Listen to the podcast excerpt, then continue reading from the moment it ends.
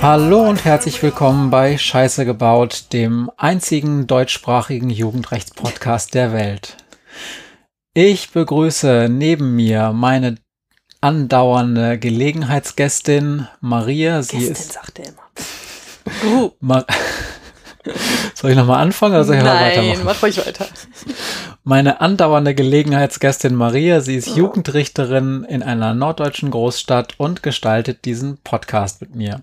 Und bei mir sitzt Matthias. Er ist Medienmensch, Geschichtenerzähler und Podcaster. Und wir machen hier zusammen diesen Podcast, um uns zu unterhalten und uns auszutauschen über die Jugend von heute, über ihre Probleme, ihre Chancen und auch ihre Perspektiven. Und wir reden natürlich darüber, ob die wirklich so viel Scheiße bauen.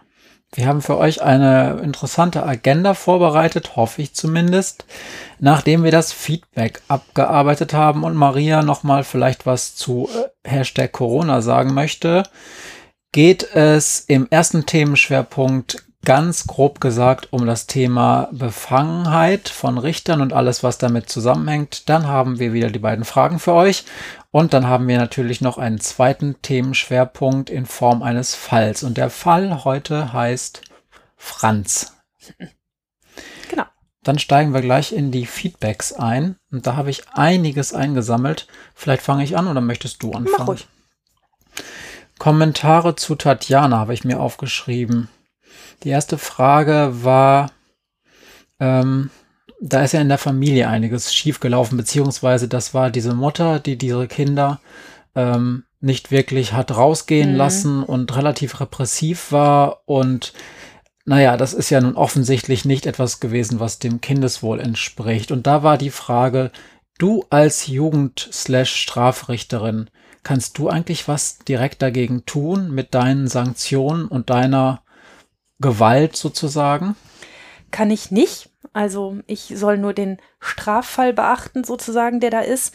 Aber natürlich, wenn mir etwas auffällt an einem Fall, wenn ich merke, dass in einer Familie Kinder verwahrlosen, misshandelt werden, irgendetwas Schlimmes mit ihnen passiert, dann kann ich natürlich auch einerseits selber das Jugendamt informieren, aber das, was ich meistens tue, ist, ich informiere bei mir das Familiengericht, die dann mit ein bisschen mehr Wumms beim Jugendamt nachfragen, was ist denn da los? Wir haben hier eine Info von der Jugendstrafrechtskollegin, dass da was nicht gut läuft in der Familie. Mhm. Das war bei Tatjana nicht der Fall, ähm, weil die die ja weder geschlagen noch eingesperrt hat. Ähm, die hat ja einfach ähm, versucht, vom Leben fernzuhalten. Ne? Also das war schon eine sehr schwierige Situation, aber Tatjana war auch deutlich zu alt, ähm, um dort ähm, sozusagen Kind aus der Familie rauszunehmen oder ähnliches. Ne? Also später, als ich sie kriegte, war sie dann ja auch schon was älter. Okay. Ähm, zweite Frage war eine etwas generellere und da ging es, ich weiß nicht genau, da war eigentlich die, die Schleife vom Schwarzfahren und dann ging es zu Gewalt. Und da war dann die folgende Frage und ich weiß nicht, ob wir die heute wirklich beantworten können. Und da fragte jemand, bei Ihnen sei es so, dass man Frauen, wenn sie einmal geschlagen werden, sagt, äh, geh sofort aus dieser Beziehung raus, denn wer einmal schlägt, schlägt immer wieder. Und dann ist ja noch die spannende Frage, geht man als Frau eigentlich oder muss man nicht dafür sorgen, dass der Schläger geht, weil das wäre ja die angemessenere Sanktion. Und dann war aber die interessante Umkehrschlussfrage, wenn man doch Opfern so etwas rät, wie kann man dann eigentlich, wenn man Tätern, die Schläger, die Sch Schläger sind, gegenüber so optimistisch sein, dass die es nach einer Strafe nicht wieder tun, wenn man doch Opfern sagt, er wird es wieder tun. Ui, das ist aber eine schwere Frage. Also ähm, ich, ich glaube, ich könnte meinen Job nicht gut machen, wenn ich nicht auch den gesunden Optimismus habe, hätte, dass es auch Menschen gibt, die sich ändern können und die ihr Verhalten ändern können. Ähm, Kevin war so ein Fall, wo ich das ähm, fest glaube, dass es auch geholfen hat. Und das, ich habe ja mit Jugendlichen zu tun und die ändern sich ja auch noch ganz viel.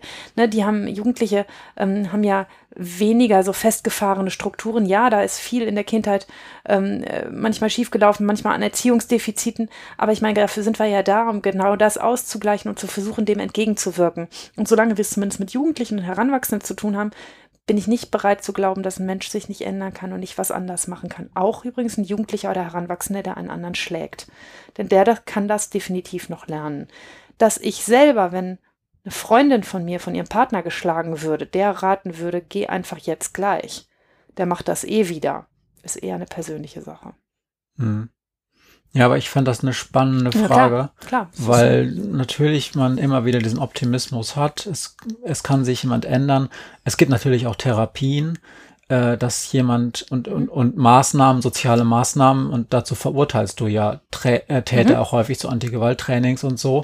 Und trotzdem sagt man natürlich, genau wie du sagst, seiner Freundin, sieh zu, dass du den Typen los wirst. Der schlägt immer wieder, wenn er es einmal getan Aber hat. es ist natürlich eine Frage, mit der Freundin stehe ich auf der Seite des Opfers. Hm. Und wenn ich mich mit dem Täter befasse als Richterin, dann befasse ich mich mit dem Täter.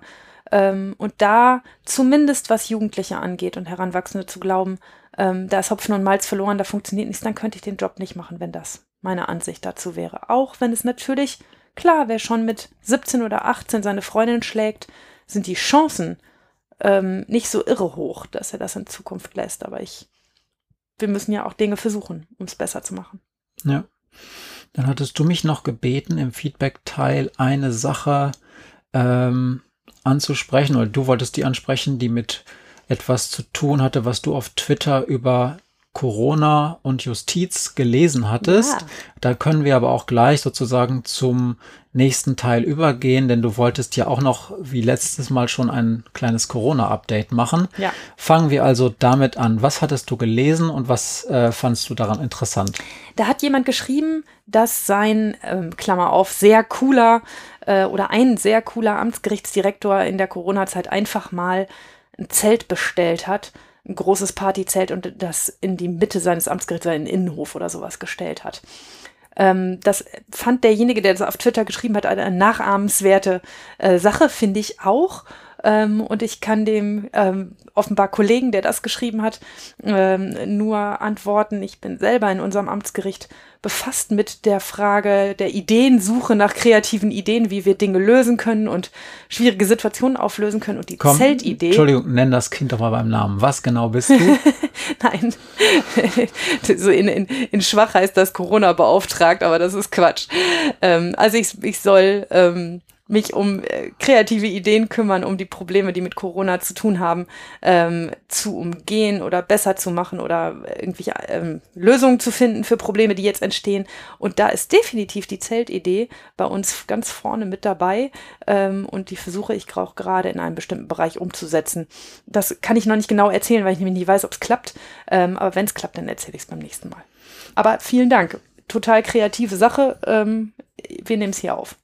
Ich habe dazu auch eine Sache gehört. Wir haben uns äh, ja schon verschieden darüber unterhalten, weil diese Corona-Scheiße betrifft ja auch Dinge, die dich mittelbar betreffen, zum Beispiel die ganze Jugendhilfe und so. Die sind da ja von auch alle betroffen Ja. und damit auch die Jugendlichen mittelbar selber. Ähm, und da habe ich im Radio einen Bericht gehört von einem Schweizer Altenheim-Chef, Direktor, ich weiß gar nicht, wie man das nennt, Leiter wahrscheinlich, der ähm, ja das Problem hat, dass Altenheime momentan im Prinzip totale Zugangssperren haben, ja auch aus nachvollziehbaren Gründen. Und der hatte das Problem, dass seine Altis so alt und hochaltrig sind, dass die mit sowas wie Skype und so halt überhaupt nichts anfangen können. Und dass man auch schlecht erwarten kann, dass die nicht nur diese Bedienungsmenüs lernen, das geht vielleicht noch, aber dass die zu diesen Geräten und zu dem, was da passiert, ein Verhältnis haben, was auch nur in irgendeiner Form einem persönlichen Gespräch nahe kommt. Und da fand ich es total krass. Der hat sagt, der erzählte dann, und dann hätte er an, daran gedacht, wie das, was er mal in Filmen gesehen hätten, in so alten Filmen, US-amerikanischen Filmen, wie da Gefangene und ihre Besucher kommunizieren. Der das- Telefonhörer und die Glasscheibe? ja, genau. und natürlich kennt jeder von uns, ne? Ich glaube, das ist ja auch bei diesen Orange is the New Black und so. Ist pass nee, wohl, da haben die keine Telefonhörer, ne? Nee, ich glaube nicht. Aber in vielen Filmen ist das so und dann sitzen die über die- dieser Glas, Glasscheibe und das hat er einfach nachgebaut. Er hatte einfach eine, Ja, ein Pavillon oder so eine Holzhütte mit zwei Zugängen gebaut und eine Glasscheibe, wirklich eine richtige massive Glasscheibe dazwischen, zwei Telefone und dann haben die sich gegenseitig angerufen und dann konnte halt die 60-jährige Tochter die 90-jährige Mutter besuchen. Und das war, ist halt was anderes halt, als halt zu skypen. Das können die natürlich auch, aber diese 90-jährige Frau, die hat schon echt ein Problem damit, dieses ein Gefühl dafür zu kriegen, was dieses Skype eigentlich ist. Und ich fand ja. das eine Hammeridee. Das ist eine super Idee. Ja, die Ideen liegen ja auch so nah, aber man muss einfach auf die Sachen kommen. Und ich finde es total gut, dass im Moment auch in ganz Deutschland sich die so Leute da irgendwie gegenseitig Ideengeber sind. Also ähm, ich habe für unser Gericht ähm, gestern nochmal ähm, eine Runde Sprühflaschen bestellt. Wir haben, brauchen nämlich Desinfektionsmittel, wie alle anderen Menschen auch, an tausend Stellen. Ähm, und äh, es gibt diese Spender nicht mehr und diese Pumpdinger, mit denen man dieses Desinfektionsmittel auch auf die Hände kriegt. Und also haben wir jetzt einfach Blumenspritzen, so Blumensprühdinger ähm, gekauft. Ähm, das ist zwar nicht super schick, aber damit kann man sich zumindest erstmal behelfen. Wolltest du Nein. noch was zu Corona erzählen? Ja, ich will ein paar Sachen noch zu Corona erzählen. Also, ganzen Land gibt's jetzt Lockerungen. Ähm, die Sachen werden langsam wieder aufgemacht und so steuert auch die Justiz wieder auf einen, einen Normalbetrieb in Anführungsstrichen zu. Ähm, werden wieder, wird wieder mehr verhandelt. Das ganze Land ist beschäftigt und so auch die Justiz mit Hygienevorschriften, mit Abstandsregelungen, auch mit Maskenpflicht. Und diese Maskenpflicht ist eigentlich eine ganz interessante Sache, denn im Prozess leben wir ja davon, den Leuten ins Gesicht zu gucken. Ähm, das ist auch kulturell bedingt bei uns eine ganz wichtige Sache, auch eine ganz große Kernkritik an Verschleierung ähm, ähm, in, im islamischen Raum, dass wir, dass wir sagen, wir müssen den Leuten ins Gesicht gucken können, damit wir entscheiden können, wie wir mit ihnen umgehen, damit wir auch einschätzen können, wie sie mit uns umgehen. Wir machen das nicht an anderen Dingen fest, wir machen das ganz viel an der Mimik fest. Und in der Tat. Entschuldigung, dann nochmal äh, einzuhaken. Es geht ja nicht nur darum, es geht ja tatsächlich auch um Identitätsfeststellung. Darum auch, aber ehrlich gesagt habe ich noch nicht erlebt, dass da mal einer saß, der nicht der ist, der behauptet mhm. zu sein. Also, ne, wer setzt sich schon freiwillig auf eine Anklagebank, obwohl er nicht der ist, der dahin gehört. Ähm, aber ähm, auch das, na klar, man kennt die Leute ja auch vom Gesicht und ähm, da könnte man noch sagen, nimm mal ganz kurz die Maske ab, damit ich dich mal kurz sehen kann, ne? Aber ähm, das ist schon eine interessante Frage, dass wir ähm, jetzt darüber diskutieren, wie das mit Masken ist und wie wir, wie wir Leute so wahrnehmen. Und ich tatsächlich kann mir ganz schwer vorstellen, Prozess zu verhandeln und fünf Zeugen zu vernehmen, deren Gesichter ich nicht sehe, wo ich nicht gucken kann, ob die grinsen oder nicht und wo ich nur die Augen sehen kann. Mm. Und das ist zumindest in unserem Bundesland so, dass jetzt in Gerichtsgebäuden es eine Maskenpflicht gibt, aber im Sitzungssaal selber der Richter entscheiden kann, ähm, ob es einer Maske bedarf oder nicht. Und ich glaube, dass da die meisten Kollegen sagen werden, komm, lass uns mal alle die Masken abnehmen, solange genug Abstand zwischen den Leuten ist und man gut lüften kann. Ähm, und ähm, dass natürlich es auch Ausnahmen gibt, wenn mir da einer sitzt und sagt, so, also meine Ehefrau hat vor zwei Wochen ihre Krebstherapie begonnen. Ja, um Himmels Willen, dann darf der seine Maske auflassen und dann wäre es auch, glaube ich, eine Frage der Höflichkeit, dass die anderen ihre Masken auch auflassen so fummeln wir uns an, an, an Sachen ran. Ich muss ein bisschen lachen, weil ich finde es ein bisschen lustig, weil wir uns ja noch vor nicht allzu langer Zeit erheblich darüber gestritten haben, wie das mit Verschleierung im Gericht ist und wie das mit Zeugen ist, ähm, habe ich ja gerade gesagt, aus dem muslimischen Bereich, die, ähm, die, die einen Gesichtsschleier tragen und, und ne, dass, dass, ne, dass so ein Richter immer ins Gesicht gucken muss und jetzt sind überall alle Menschen maskiert. Es gibt auch erste Straftaten schon von Leuten mit so selbstgenähten Atemschutzmasken, die einen Juwelier überfallen haben. Ja. Okay, ähm, ich habe dich auch äh, irgendwann mal erlebt, als ich versucht habe, dich zu erreichen, dass du durch die Stadt gelaufen bist, um FFP2-Masken zu organisieren. Stimmt das? Ja, die sind ja eigentlich dem medizinischen Personal vorbehalten. Aber klar, wir kriegen ja auch mal Haftsachen, ähm, wo jemand wirklich Corona hat das wäre dann schon schlau, wenn der so eine Spezialmaske aufhat. Und ja, eigentlich ist zu hoffen, dass er die in der Haft kriegt, aber wenn die da gerade keine mehr haben, also sicherheitshalber für all die Menschen, die wirklich krank in unser Gebäude kommen und trotzdem da drin sein müssen. Ähm, und dann für diejenigen, die einen Job haben, ähm, wo sie entweder selbst sehr gefährdet sind oder andere sehr gefährden können. Unsere mhm. Betreuungsrichter zum Beispiel, die latschen am Tag zu, zu zu fünf verschiedenen Altenheimen und dann nochmal in unsere Uniklinik. Die sind quasi die besten die Überträger. Besten Überträger. Ja, nicht die allerbesten, also Ärzte sind, glaube ich, noch besser, ne? Aber mhm. die, dadurch, dass sie auch ständig die Institutionen wechseln, ist das eine ganz schlaue Lösung, wenn solche Leute eben dann halt auch ähm, über Schutzausrüstung verfügen. Wir haben da keine, um das gleich jetzt hier zu sagen, keine großen Mengen gekauft, sondern nur um für einen absoluten Notfall was zu haben, damit wir mit den Sachen auch handeln können. Also Dürfen die Betreuungsrichter inzwischen eigentlich auch telefonisch oder per Videochat anhören? Denn das ist ja die Sache. Ein Betreuungsrichter, der muss ja häufig entscheiden, ob dann Dinge mit jemand anderem gemacht werden, Mhm. also die der vielleicht gar nicht will oder dessen Tragweite der gar nicht sehen kann, also ob er sozusagen entscheidungsfähig in bestimmten Dingen ist oder nicht. Das sind ja schon wichtige Dinge. Da muss man ja eigentlich so einen Menschen sehen, wie, wie gut der geistig zum Beispiel noch beieinander ist, Ja. oder? Große Frage. Du hast gerade eben gesagt, alte Leute, die können mit diesen medialen Sachen, die verinnerlichen das nicht, mit Mhm. wem sie da gerade reden. Das ist auch ein Riesenhindernis, mit ihnen, ähm, mit einem Medium zu kommunizieren. Ähm, denn derjenige soll ja auch verstehen, dass da gerade ein Richter ist, der jetzt darüber entscheidet, ob er, ähm, ob er eingeschränkt entscheidungsfähig ist oder nicht. Ne? Und das ist dann auch nicht so cool, wenn derjenige das deshalb nicht verstehen kann. Ich rede mir aber schon äh, seit langem den Mund fusselig, dass ich das sinnvoll fände, wenn, ähm, wenn man im Betreuungsbereich skypen könnte. Skypen, äh, Schrägstrich, Zoom, Schrägstrich, was auch immer, ähm, um sich ein paar, über ein paar Dinge einen schnellen Überblick zu verschaffen. Aber in solchen Zeiten wird das natürlich gerade wieder rausgekramt und ähm, vermehrt geprüft, wo die da gerade rechtlich sind, weiß ich nicht, aber ähm, da ich selber im Moment nicht Betreuungsrichterin bin. Tja. Aber ich kann euch einen ganz coolen Fall erzählen zum Thema Masken. Es ist so, dass ähm, Alexander, der war bei mir angeklagt wegen Betruges.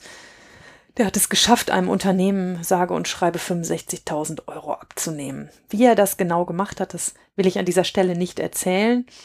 Ähm, aber Alexander war spielsüchtig und hat auch das ganze Geld komplett auf den Kopf gehauen. Und irgendwann ist er dann aufgeflogen. Ähm, das Ganze ist bekannt geworden, er ist angeklagt worden und das Gericht hat ihn verurteilt und zwar zu einer Jugendstrafe. Ich habe das schon mal erzählt, Jugendstrafe gibt es entweder dann, wenn man schädliche Neigungen hat, also wenn der Richter erwartet, dass man weiter schlimme Straftaten begehen wird, oder bei der sogenannten Schwere der Schuld, also wenn was besonders schlimm ist. Und ähm, der Richter, in diesem Fall hat Alexander wegen einer besonderen Schwere der Schuld zu einer Jugendstrafe verurteilt ähm, und dabei argumentiert, 65.000 Euro, das ist viel Geld.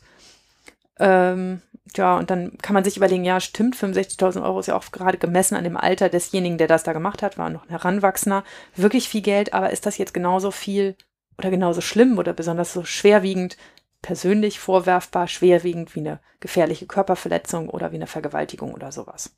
Auf jeden Fall hat sich das auch der Verteidiger gefragt und der ist in Revision gegangen, hat das Urteil überprüfen lassen und das Oberlandesgericht hat dieses Urteil aufgehoben und hat gesagt, "Nö, das müsst ihr nochmal verhandeln. Das ist eine ganz interessante Sache, wenn wegen eines Fehlers oder wegen einer Falschbeurteilung ähm, ein Urteil aufgehoben wird, dann wird es zurückverwiesen, also zumindest wenn die Revision es aufhebt, dann wird es zurückverwiesen ähm, an das Ursprungsgericht, aber da verhandelt es natürlich nicht derselbe Richter, weil der wird dasselbe ja nochmal machen, sondern ein anderer Richter. Und Kannst du ganz kurz nochmal den Unterschied zwischen Revision und Berufung erklären? Ja, bei einer Berufung wird das gesamte Verfahren nochmal aufgerollt, also auch die komplette Beweisaufnahme nochmal gemacht und einfach ein anderes Gericht guckt sich diesen ganzen Fall als ganzen Fall nochmal genauso Und an. zwar die obere Instanz. Ja, genau, ein, ein, eine Instanz höher. Und bei einer Revision ähm, werden nur Rechtsfehler überprüft. Also bei einer Revision kann man rügen, kann sagen, das ist ja richtig, dass der das gewesen ist, der hat auch diese 65.000 Euro gekriegt, ähm, aber man darf ihn am Ende nicht wegen Schwere der Schuld zu einer Jugendstrafe verurteilen. Zumindest hat so der Verteidiger argumentiert und das Oberlandesgericht hat das auch so gesehen und hat gesagt, na, das verhandelt er mal nochmal. Also hier, Entschu- Entschuldigung, ich, dass ich nochmal noch, das noch mal einhake.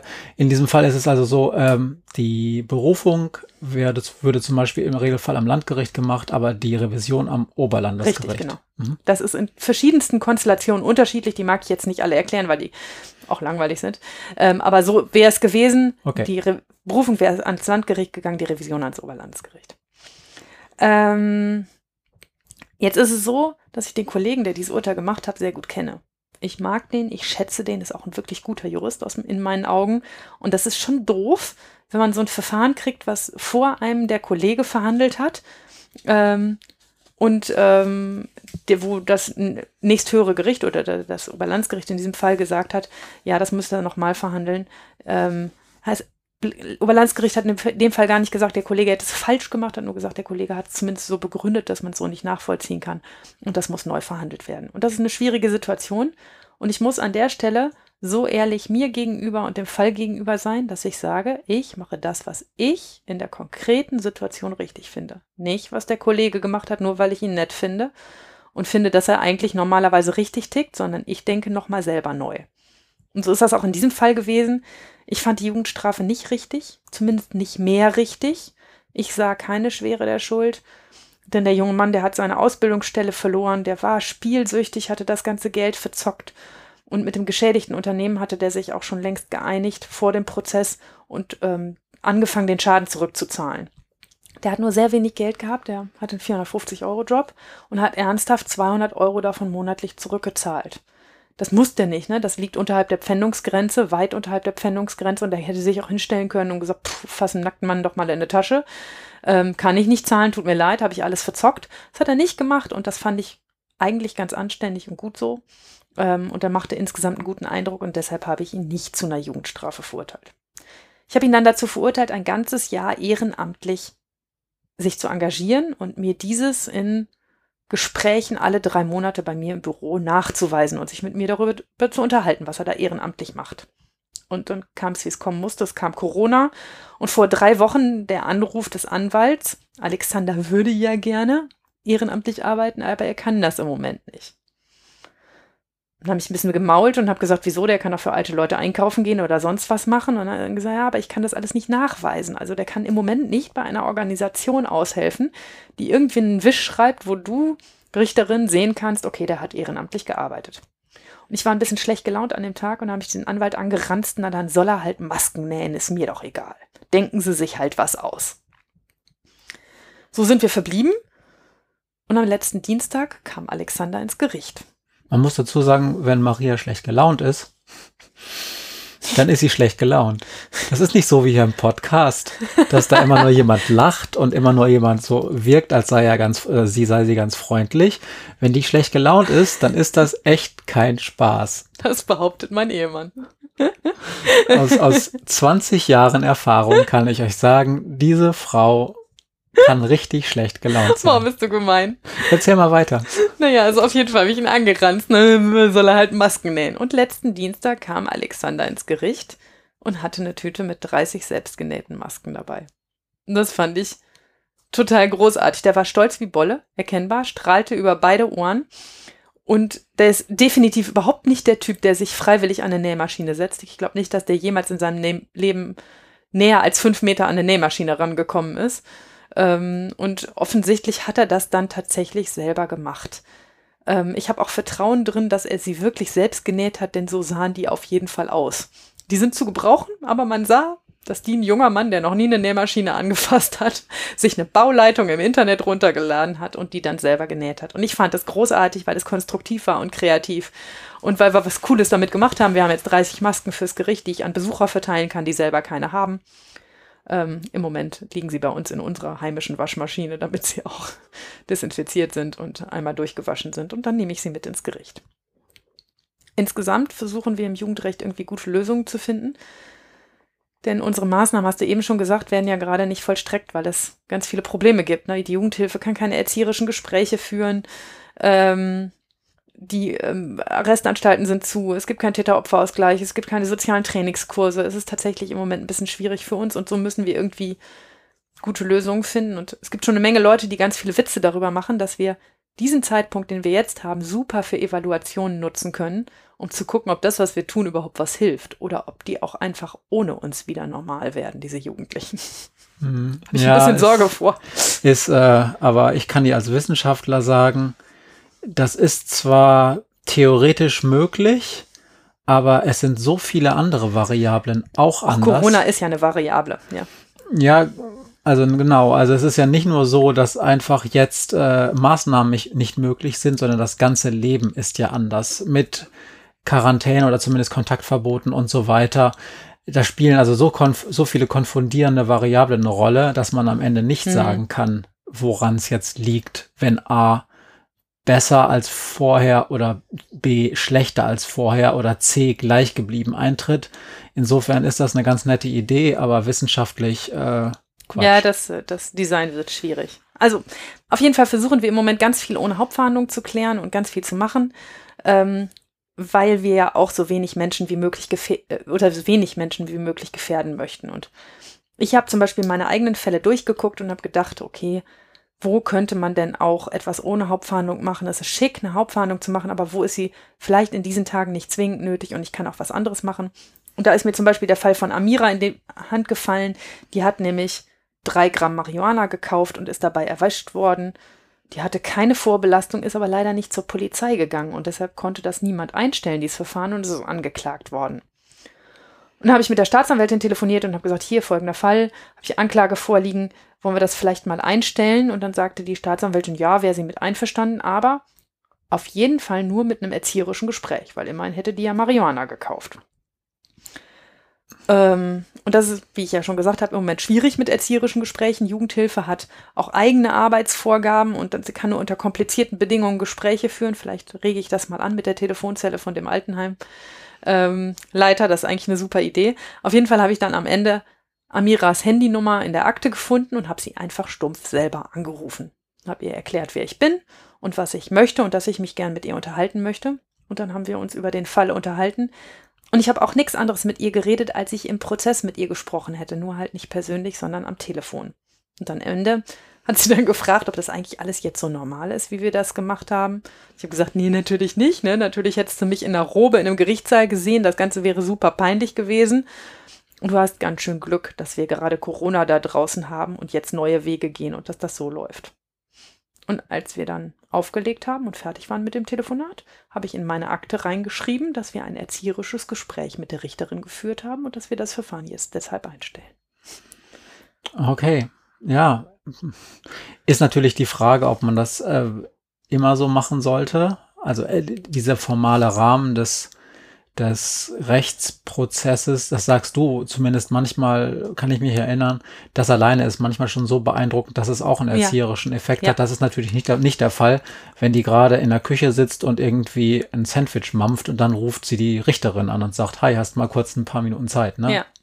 Na klar, aber das sind halt eben auch besondere Zeiten, das wissen die ja auch. Und die wissen auch zu schätzen, dass ich in diesen besonderen Zeiten niemanden anfange, wegen sowas ins Gericht zu zwingen. Zumindest nicht, wenn es nicht nötig ist. Und in dem Fall war es nicht nötig. Okay. Ja. Aber insgesamt äh, sagst du, fangt ihr so langsam wieder an, den ja. Laden hochzufahren. Und da sind wahrscheinlich drei Millionen äh, organisatorische Kleinigkeiten zu regeln, damit das überhaupt möglich ist, auch ja. schon aus solchen Schutzgesichtspunkten. Da wird es ja wahrscheinlich drei Millionen Verwaltungsvorschriften für geben, oder? Ja, ähm, äh, die üblichen, die es auch sonst gibt. Abstand, Hände waschen, vielleicht Maske, ne, alles das, was man tun kann, nicht krank irgendwo hingehen, all das, was man tun kann, das versuchen wir auch in unserem sehr großen Amtsgericht mit vielen Menschen so zu machen, dass es möglichst sicher für alle Beteiligten ist. Hm, okay. Noch etwas zu Corona oder sind wir fertig? Ja. War ja auch schon einiges. Okay, dann steht auf meinem Zettel, könnten wir eigentlich in den ersten Schwerpunkt einsteigen. Mhm. Und das ist die Frage nach der Befangenheit. Ich würde ganz gerne erklären, wie ich darauf gekommen bin, dass wir uns mal über Befangenheit unterhalten müssen. Du musst sowieso den Aufschlag machen, weil ich mein Zettel ist zu diesem Thema blank. ja, also es ist so, dass als wir das letzte Mal, dass wir das erste Mal über Corona gesprochen haben, da habe ich von diesen Menschen erzählt, die jetzt das nutzen, diese Situation von Corona, um damit Straftaten zu begehen. Also Betrüger, die sich als Mitarbeiter des Gesundheitsamtes ausgeben und so bei alten Leuten in die Wohnung schleichen und die ausräumen. Oder diese Menschen, die jetzt übrigens mit einem ziemlich findigen Trick die Staatshilfen abgreifen, indem sie einfach die Seite nachmachen, die die Staatshilfen ähm, da, da, da oder die, die Online-Seiten nachmachen, die die da bereithalten ne? und das äh, dann, dann die Daten abgreifen und selber Anträge damit stellen. Oder die Leute, die Masken und Desinfektionsmittel im Internet verchecken, die es dann am Ende gar nicht gibt und die nie geliefert werden. Und ich habe gesagt, dass ich das eine Riesensauerei finde und dass sie diese Leute mal warm anziehen können, wenn das rauskommt, dass sie da bestimmt ordentlich für bestraft werden. Und eine Hörerin, auch aus dem Justizbereich, hat mich danach gefragt, ob ich eigentlich keine Angst habe, mich damit befangen zu machen. Und deshalb habe ich gedacht, müssen wir mal über das Thema Befangenheit reden und über die Frage, warum ich finde, dass ich mich mit so einer Äußerung nicht befangen mache ähm, und ja, wie wir das handhaben. Ähm, dazu fällt mir eine andere Analogie ein, die ich auch kenne und zwar auch von dir persönlich. Ähm, du bist eine leidenschaftliche Fahrradfahrerin auch aus Notwendigkeit und dir sind in deinem Leben, glaube ich, schon einige Fahrräder geklaut ich worden. Ich glaube sechs. Und auch da kann ich mich erinnern, dass du mal gesagt hast, wenn ich die Schweinebacken erwische, dann geht's so richtig rund, weil das ist eine, so eine Sauerei, jemanden sein Fahrrad zu klauen. Womit wir auch gleich schon beim Thema sind, denn denjenigen, der, der mein Fahrrad geklaut hätte, dürfte ich nicht verurteilen. Hm. Den dürfte ich nicht. Ähm, da dürfte ich nicht Richter sein. Im Paragraph 22 der Strafprozessordnung steht nämlich, dass Richter, die in besonderer Weise mit diesem Fall vorbefasst sind, nicht Richter in dem Fall sein dürfen. Also, das gilt dann, wenn man mit dem, der verletzt worden ist oder mit dem, der beschuldigt wird, irgendwie verwandt ist. Auch über diverse verschwägerte Linien verwandt, das kann ich jetzt gar nicht genau sagen, bis ins wievielte Glied, aber deine eigenen Kinder und so weiter, na, auch deine Enkelkinder, klar, verurteilst du nicht selber. Ähm, dann, wenn man schon mal in anderer Funktion mit der Sache befasst war, das ist bei mir zum Beispiel mal der Fall gewesen, ich war eine Weile lang Staatsanwältin, habe da eine Menge Anklagen geschrieben und als ich dann in mein Amtsgericht gewechselt habe, lag da tatsächlich eine Anklage auf meinem Tisch, die ich selber geschrieben hatte. Über die verhandle ich natürlich nicht, denn ich darf ja nicht Ankläger und Richter in selber Person sein. Ähm, und das musste ich dann an einen Kollegen abgeben, weil ich vorbefasst war. Und dann gibt es noch den Fall, dass man die Sache nicht selber verhandeln kann, wenn man Zeuge in der Sache gewesen ist. Ganz kurz dazu, ähm, das leuchtet jedem sofort ein. Auf der anderen Seite kann ich mich erinnern, den Spruch, den ich auch von dir kenne, in deiner Zeit aus der, der, aus der Staatsanwaltschaft, ähm, dass die Staatsanwaltschaft von sich selber als den Anspruch formuliert, wir sind die objektivste Behörde mhm. der Welt. Genau. Und das machen die nicht nur einfach sozusagen, um sich selber zu versichern, wir, wir versuchen das erstmal neutral zu ermitteln, sondern weil hier auch in Deutschland ein anderer Ermittlungsgrundsatz herrscht als zum Beispiel in den USA. Das könntest du vielleicht nochmal erklären, damit unsere Hörenden das äh, auch wirklich mitschneiden, denn in den USA, in den USA ist es ja durchaus so, dass der Staatsanwaltschaft in gewisser Weise zumindest parteiisch ist. Er ist der Gegenspieler von der Verteidigung. Genau. Genau. Und äh, so, da, deshalb gibt es auch diese Kreuzverhöre und, ne, und deshalb ähm, die unterschiedlichen Plädoyers am Anfang und ähm, da steht man gegeneinander und versucht jeweils von der einen Seite das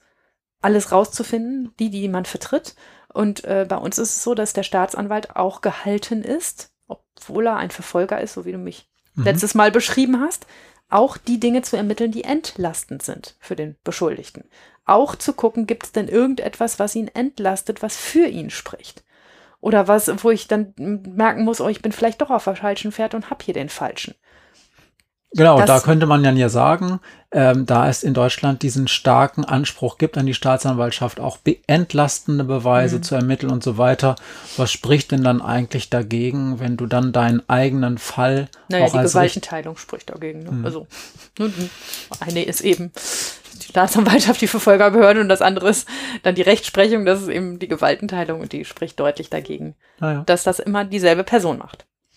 Und das Letzte, was ich sagen wollte, ist, wenn ich selber Zeuge bin in einem Verfahren, wenn ich selber etwas mitbekommen habe, dann darf ich das natürlich auch nicht verhandeln. Also ich habe zum Beispiel mal aus meinem Richterzimmer raus nach draußen geguckt in die Sonne und auf dem Platz vor meinem Gebäude ein Drogendeal gesehen. Das passiert, das habe ich letztes Mal schon erzählt, das passiert Maria übrigens dauernd. Die guckt irgendwo hin und sieht sofort Verbrechen. Das ist mir noch nie passiert in meinem ganzen Leben. Ich habe noch nie irgendwo hingeguckt. Äh, du siehst die halt nicht. Das ist wie mit, mit Schwangeren, die Schwangere sehen und mit Ärzten, die mhm. Kranke sehen. Und äh, so sehe ich halt immer, wenn irgendwo was passiert, ja, die haben sich halt auffällig bewegt. Da habe ich hingeguckt und dann gesehen, wie da Geld gegen Tütchen getauscht wurde. Da habe ich noch ziemlich lang überlegt, ob ich da jetzt einfach die Polizei anrufe, weil ich dachte, oh, ich habe auch anderes zu tun und dann dealen die halt da draußen. Es ist auch bekannt, dass da gedealt wird.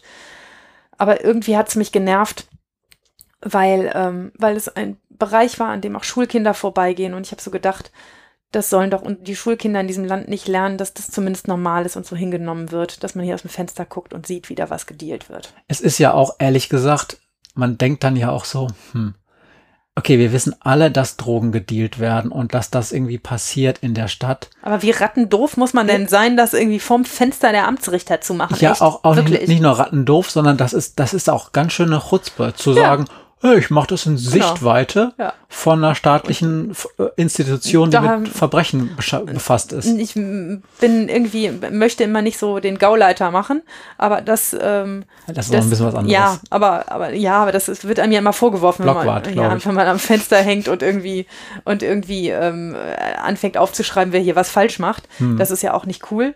Aber in dem Fall dachte ich auch so, das mache ich jetzt. Und ähm, habe ich die Polizei dahin gelotst, das war auch ein Deal. Und da hätte ich natürlich den Fall, wenn er durch Zufall bei mir gelandet wäre, nicht verhandeln dürfen, weil ich selber Zeugin in diesem Verfahren war. Auch wenn ich nie gehört worden bin als Zeugin, aber verhandeln hätte ich das nicht dürfen.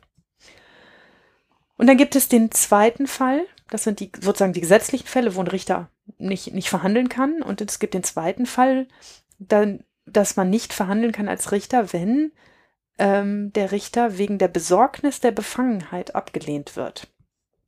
Das steht in Paragraph 24 Strafprozessordnung, da steht dann weiter, dass dies dann der Fall ist, wenn ein Grund vorliegt, der geeignet ist, Misstrauen gegen die Unparteilichkeit eines Richters zu rechtfertigen. Das heißt, es ist der Anspruch, der an mich gerichtet ist, ich muss unvoreingenommen sein, objektiv sein. Und auch der Angeklagte und die anderen Beteiligten haben ein Recht darauf, dass ich diesen Fall objektiv verhandle und objektiv entscheide und eine Distanz zum Ausgang des Verfahrens habe. Das ist das Wichtige. Ja, also ich, ähm, ich darf ja Meinungen haben und, ähm, und mir auch eine Meinung über diesen Fall bilden. Aber die Rechtsprechung sagt, ich muss dem Ausgang des Verfahrens wie ein un uninteressierter Dritter gegenüberstehen. Das darf mich nicht kratzen, ob das in die eine oder andere Richtung ausgeht. Ähm, und das ist deshalb, man muss eine Runde darüber nachdenken, weil mich ja schon interessiert, was passiert. Ich wäre ja eine Scheißrichterin, wenn mich das nicht interessieren würde, Hm. was passiert ist. Ne? Und ähm, ich darf nur nicht auf einer Seite stehen bei dem, was mich da interessiert. Und es darf auch nicht den Anschein haben, dass ich auf einer Seite stehe. Und wenn ich mir da selber nicht ganz sicher bin, ob das sowas so ist, dann kann ich auch sagen, dass ich so ein Verfahren nicht verhandeln möchte. Ja, ähm, bei solchen Dingen haben wir, glaube ich, auch schon mal kurz angesprochen, ist ja immer wieder dann interessant die Situation. So ein Prozess geht ja eine Weile, dass du dir auch während des Prozesses ein Bild machst. Mhm. Und irgendwann musst du ja sozusagen, oder nein, musst du nicht, aber viele, auch wie ich finde, gute Richter, Richterinnen, Richter, geben dann zwischendurch auch schon Signale, wie sie den Fall jetzt momentan sehen. Mhm. Ähm, auch um dann dem Verteidiger zum Beispiel zu bedeuten, sieh mal zu, dass du deinem Klienten noch ein Geständnis abschwatzt, weil wir werden den nach derzeitiger Sachlage, drei Zeugen haben klar, klipp und klar ausgesagt, es gibt Fingerabdrücke, was weiß ich. Momentan sieht's echt scheiße aus. Sieh mal zu, dass der noch hier gesteht. Letzten Endes könnte der Anwalt das natürlich so auslegen, was ja auch nicht falsch ist. Die hat, hat im Prinzip im Kopf meinen Mandanten schon verurteilt, ohne dass Ja. das Urteil gesprochen ist. Was ist denn mit solchen Fällen? Das, ich mache das ganz häufig, ähm, dass ich den Beteiligten zu einem bestimmten Zeitpunkt im Verfahren sage, was ich gerade denke. Denn wir sind ja keine Blackbox. Ich glaube zumindest, so ein Richter ist schlecht, wenn er eine Blackbox ist. Wenn er sich alles ganz objektiv anhört und am Ende dann das lachende Fallbeil macht, ähm, dann, dann können sich die Beteiligten ja gar nicht darauf einstellen. Und ich versuche immer, die Beteiligten mitzunehmen, was ich gerade darüber denke, was wir gehört haben und ihnen auch Gelegenheit zu geben, das richtig zu stellen, zu sagen, dass sie das anders sehen, warum sie das anders sehen. Also wenn wir fünf Zeugen auf der Liste haben und wir hören die ersten drei und die sagen alle dasselbe, dann sage ich irgendwann, okay, ich klappe jetzt mal das Visier hoch.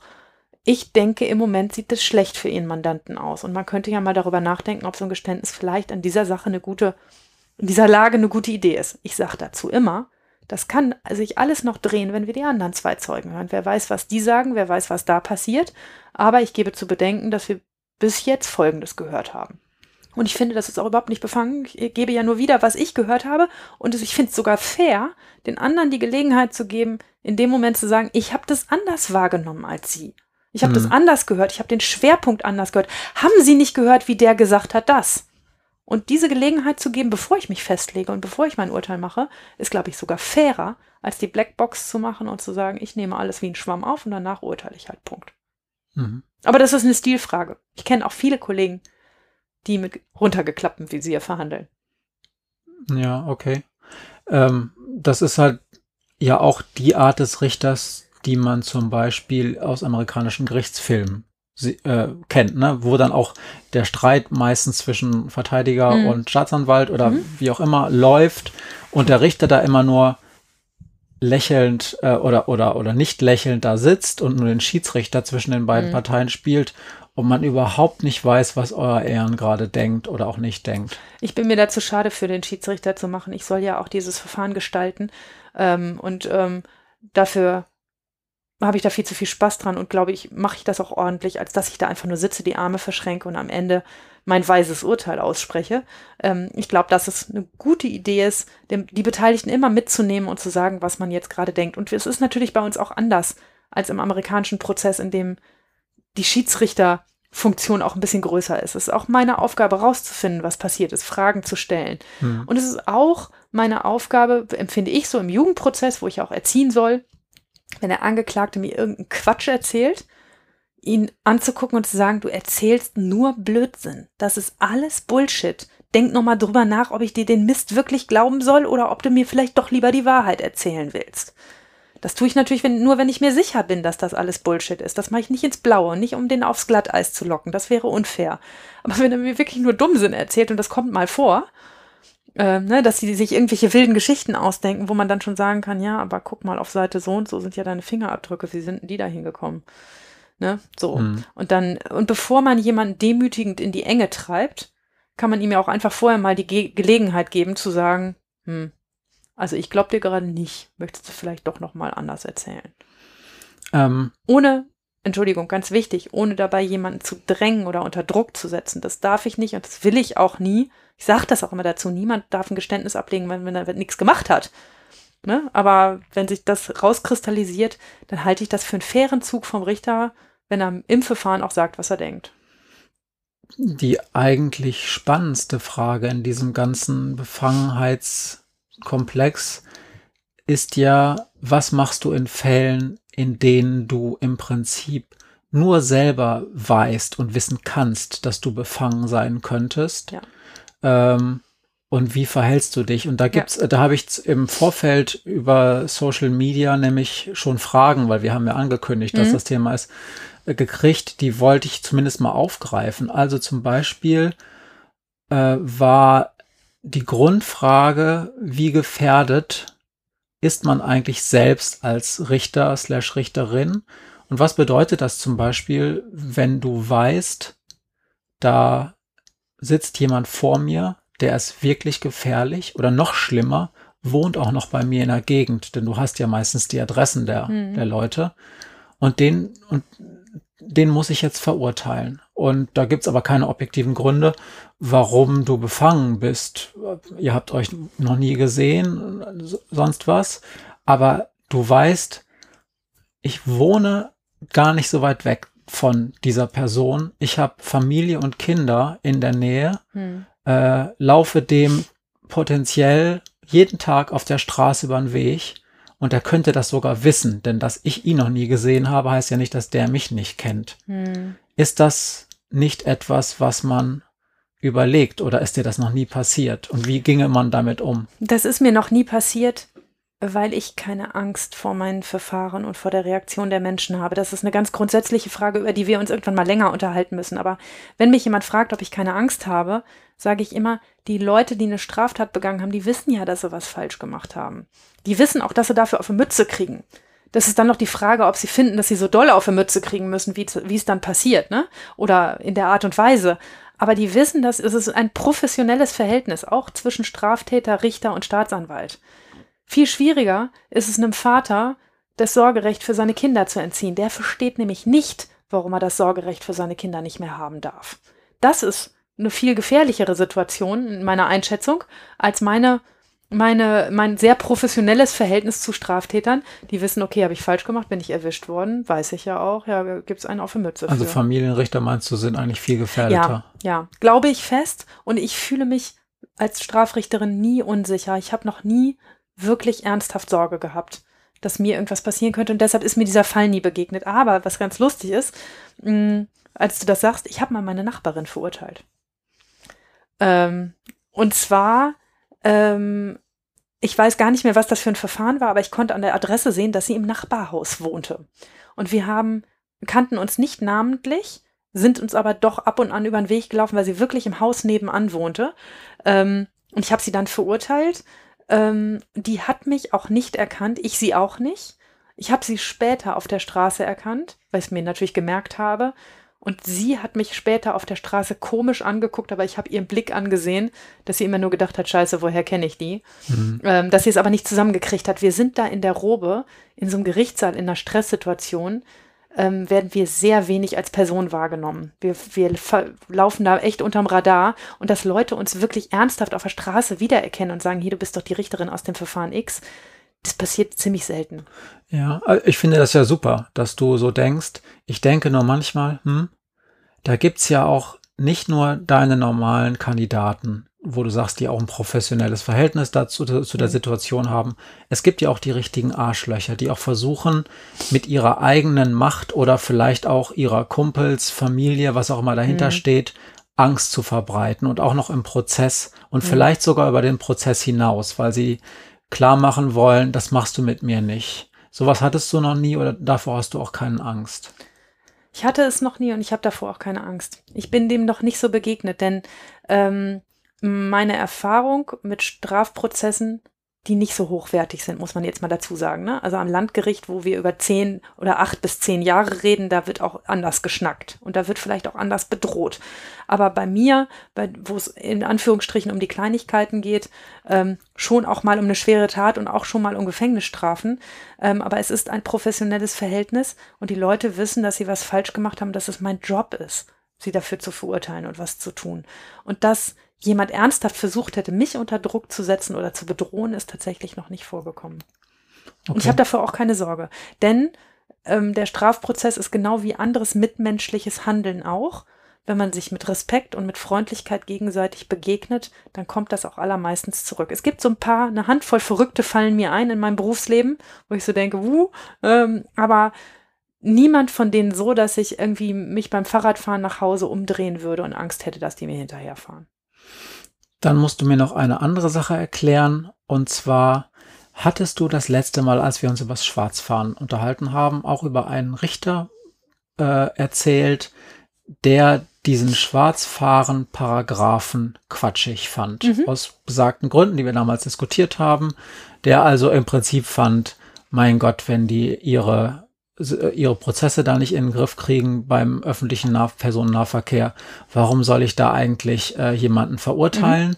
der dann Leute nicht verurteilt hat? Jetzt ist das ja ganz offensichtlich eine Ungerechtigkeit, wenn du zum Beispiel nach Alphabet oder nach was für ein Zufallssystem ihr bei euch im Gericht habt, äh, diese Akte mal dem einen und mal dem anderen Richter zugelost wird und man ganz genau weiß, wenn ich bei dem lande, dann werde ich wegen Schwarzfahren maximal ein Augen, ein Augenzwinkern kriege oder ein Achselzucken. Hm.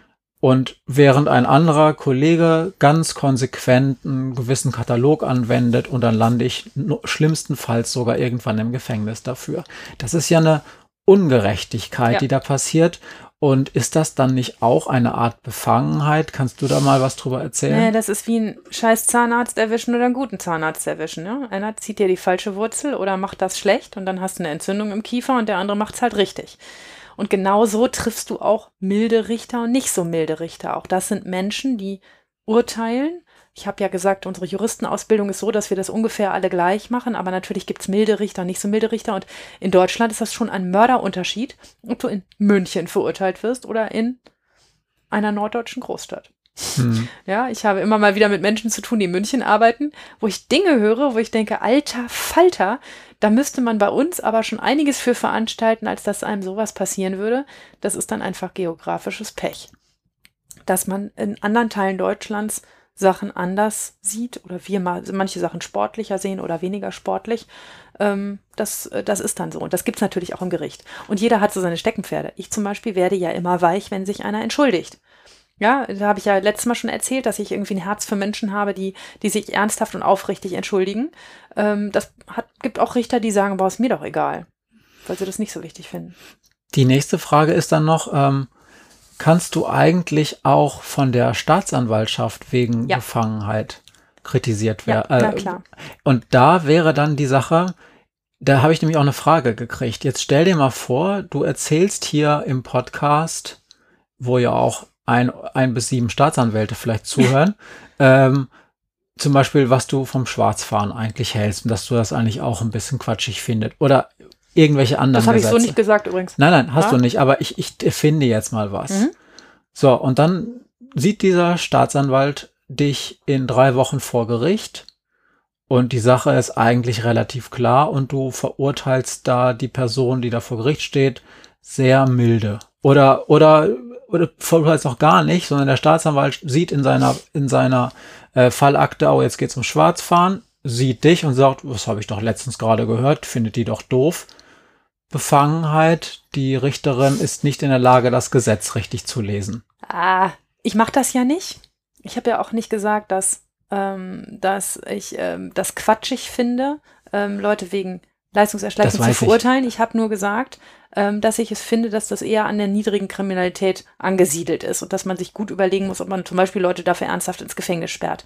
Und diese Ansicht teile ich mit mindestens der Hälfte der Staatsanwälte. Also, ne, es ist ja nicht so, dass die nicht auch so denken würden.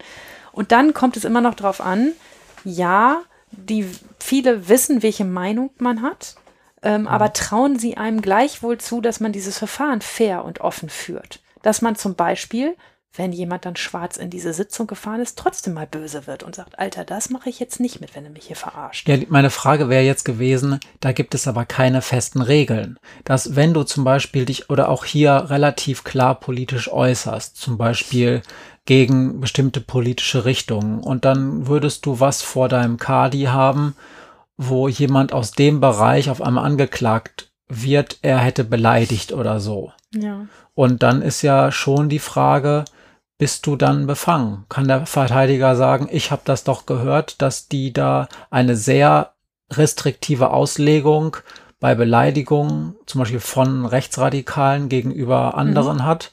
Ähm, da möchte ich von vornherein verhindern, dass so jemand meinen Mandanten verurteilt. wirst du mich hier nicht sagen hören, dass ich finde, dass eine rechtsradikale Beleidigung viel härter bestraft gehört als eine andere Beleidigung. Das ist in im konkreten Fall vielleicht so, aber dann gucke ich mir den konkreten Fall an und dann entscheide ich im konkreten Fall. Mhm. Und deshalb bin ich auch im konkreten Fall immer objektiv.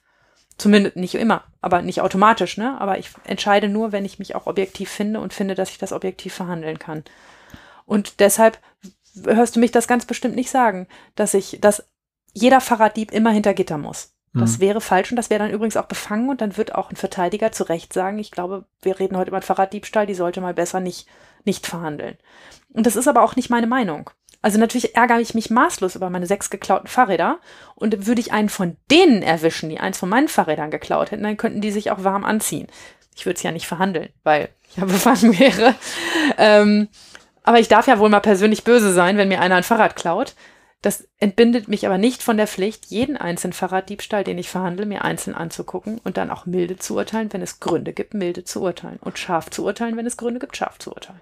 Ich will aus wissenschaftlicher Sicht vielleicht auch nochmal sagen, dass dieser Begriff der Objektivität, die euch Juristen, der Mhm. euch Juristen so Ja, leicht ja. von der Zunge geht, äh, o- aus meiner Sicht hochproblematisch ist. Ich würde sagen, Hast dir recht. naja, was, nein, also das meine ich jetzt gar nicht als Kritik an dir, sondern im Prinzip ist ja die Frage, ob man es nicht eigentlich einführen sollte, dass ein Jurist nicht objektiv urteilen sollte, sondern dass er intersubjektiv nachvollziehbar, also transparent urteilen sollte, also Ja. dass jeder versteht, warum ist es dazu gekommen Mhm. und als Upgrade sozusagen oder als Zusatzbonus auch konsistent. Mhm. Dass er also nicht sehr eklekti- eklektizistisch ist, also mal so, mal so, gerade ob ich heute Morgen früh, früh gut auf, aus dem Bett gekommen bin oder ob mir heute Morgen das Frühstück nicht geschmeckt hat, mal so und mal so verurteile, Mhm. sondern dass man eine gewisse Linie sozusagen sieht und ähm, Naja, das auch der Zahnarzt hat mal gut und schlecht gefrühstückt, ne? So ist das nun mal. Hm. Ne? Also ja, wir sind ja keine Maschinen, ne? Wir sind auch Menschen, ähm, die auch von Launen abhängig sind und von anderen Dingen.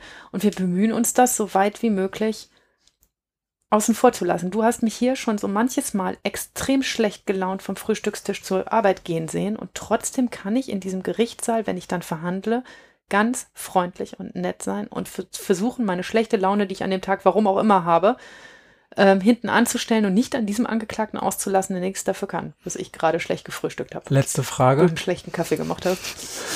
Das. Okay. Ich, Nein. kein Kommentar. Ich kann auch gar keinen Kaffee mehr Schon, machen. schon Du kannst deinen Kaffee.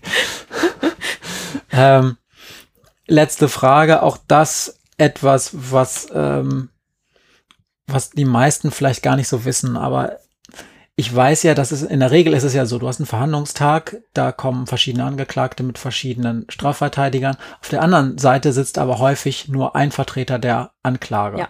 Und das sind mal Leute, die du professionell und möglicherweise sogar persönlich schätzt. Mhm. Mal sind es Leute, mit denen du vielleicht das ein oder andere Mal schon Schwierigkeiten hattest in der Ja. Beurteilung von Fällen. Mal sind es Leute, die ganz frisch äh, ähm, aus dem zweiten Staatsexamen kommen oder sogar noch vorm zweiten Mhm. Staatsexamen äh, sind, ähm, also Assessoren sind. Nee, Assess Assessoren werden nach dem zweiten Genau, Staatsexamen, aber ja. ja, genau. Und Referendare, Refer- Referendare- gibt's nicht mehr im Jugendprozess, aber egal. Ja, gut.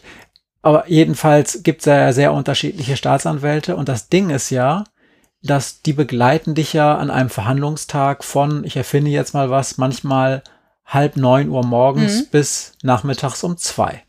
Und da kann sich ja auch eine Dynamik hochschaukeln zwischen euch Mhm. beiden. Und mit dieser Dynamik hat der jeweilige Fall, der dann da sitzt und vielleicht in 20, 30 Minuten fertig ist und dann kommt der nächste, nichts zu tun. Ja.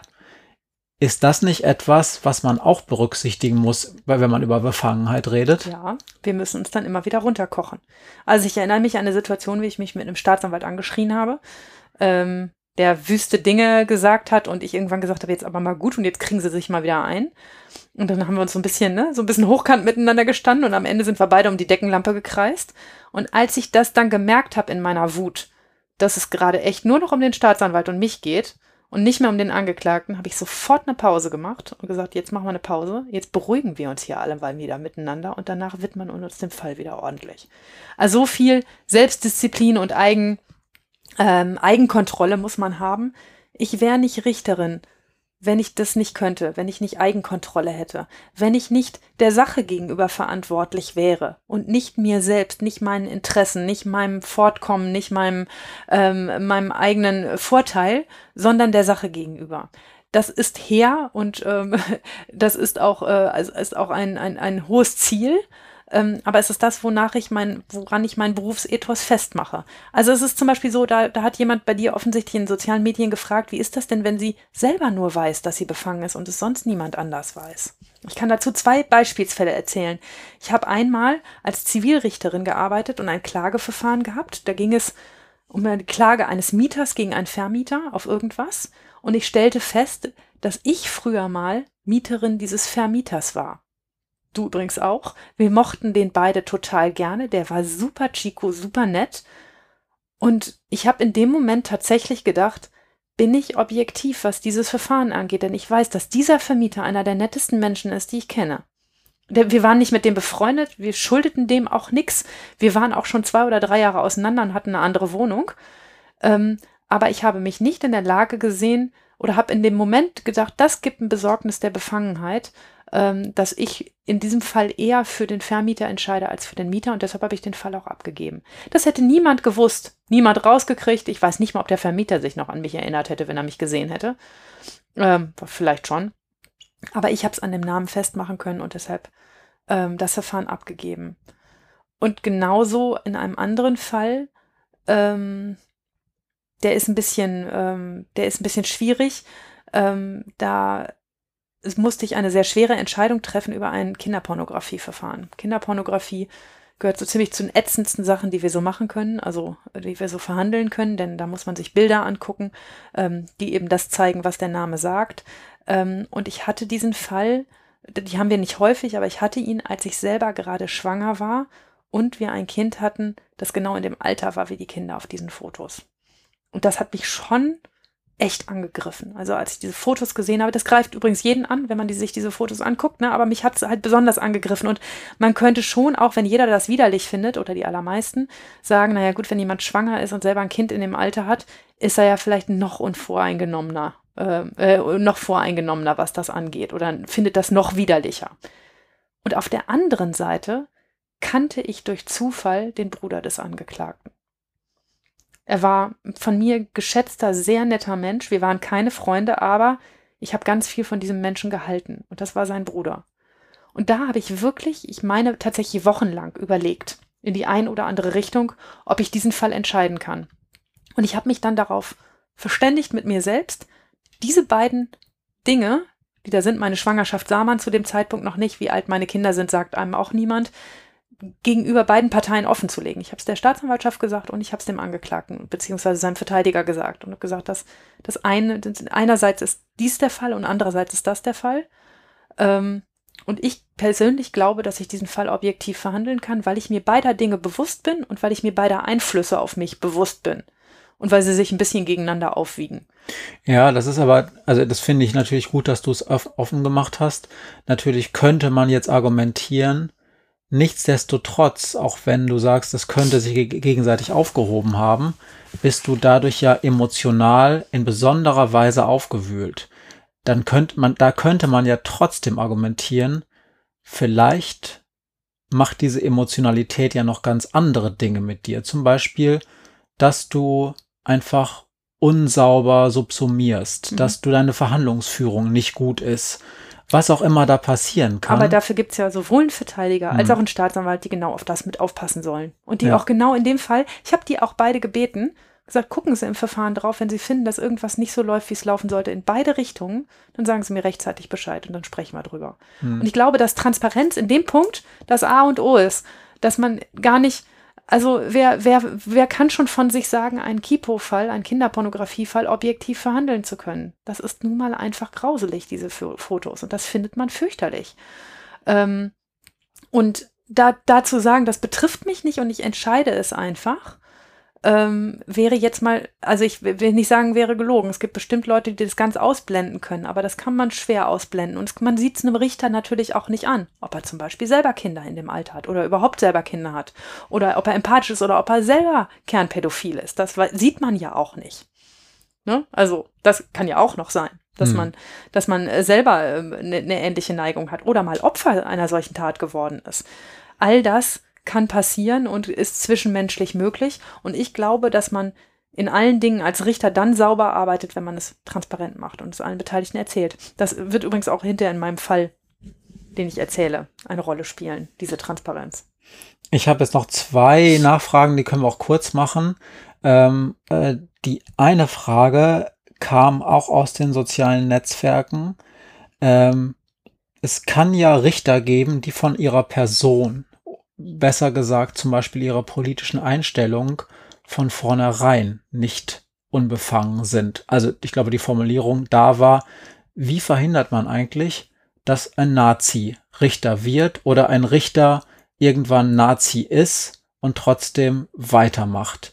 Der würde natürlich in bestimmten Fällen, also ich sag's mal jetzt vor, ich sag's jetzt mal vorsichtiger, jemand, der große Vorbehalte Halte gegen Ausländern hat oder mhm. ähm, Mitbürgern mit migrantischem Hintergrund, der hätte, der würde natürlich wahrscheinlich aus meiner Sicht dann sehr hart urteilen, wenn so mhm. jemand vom Kadi vor ihm steht. Mhm.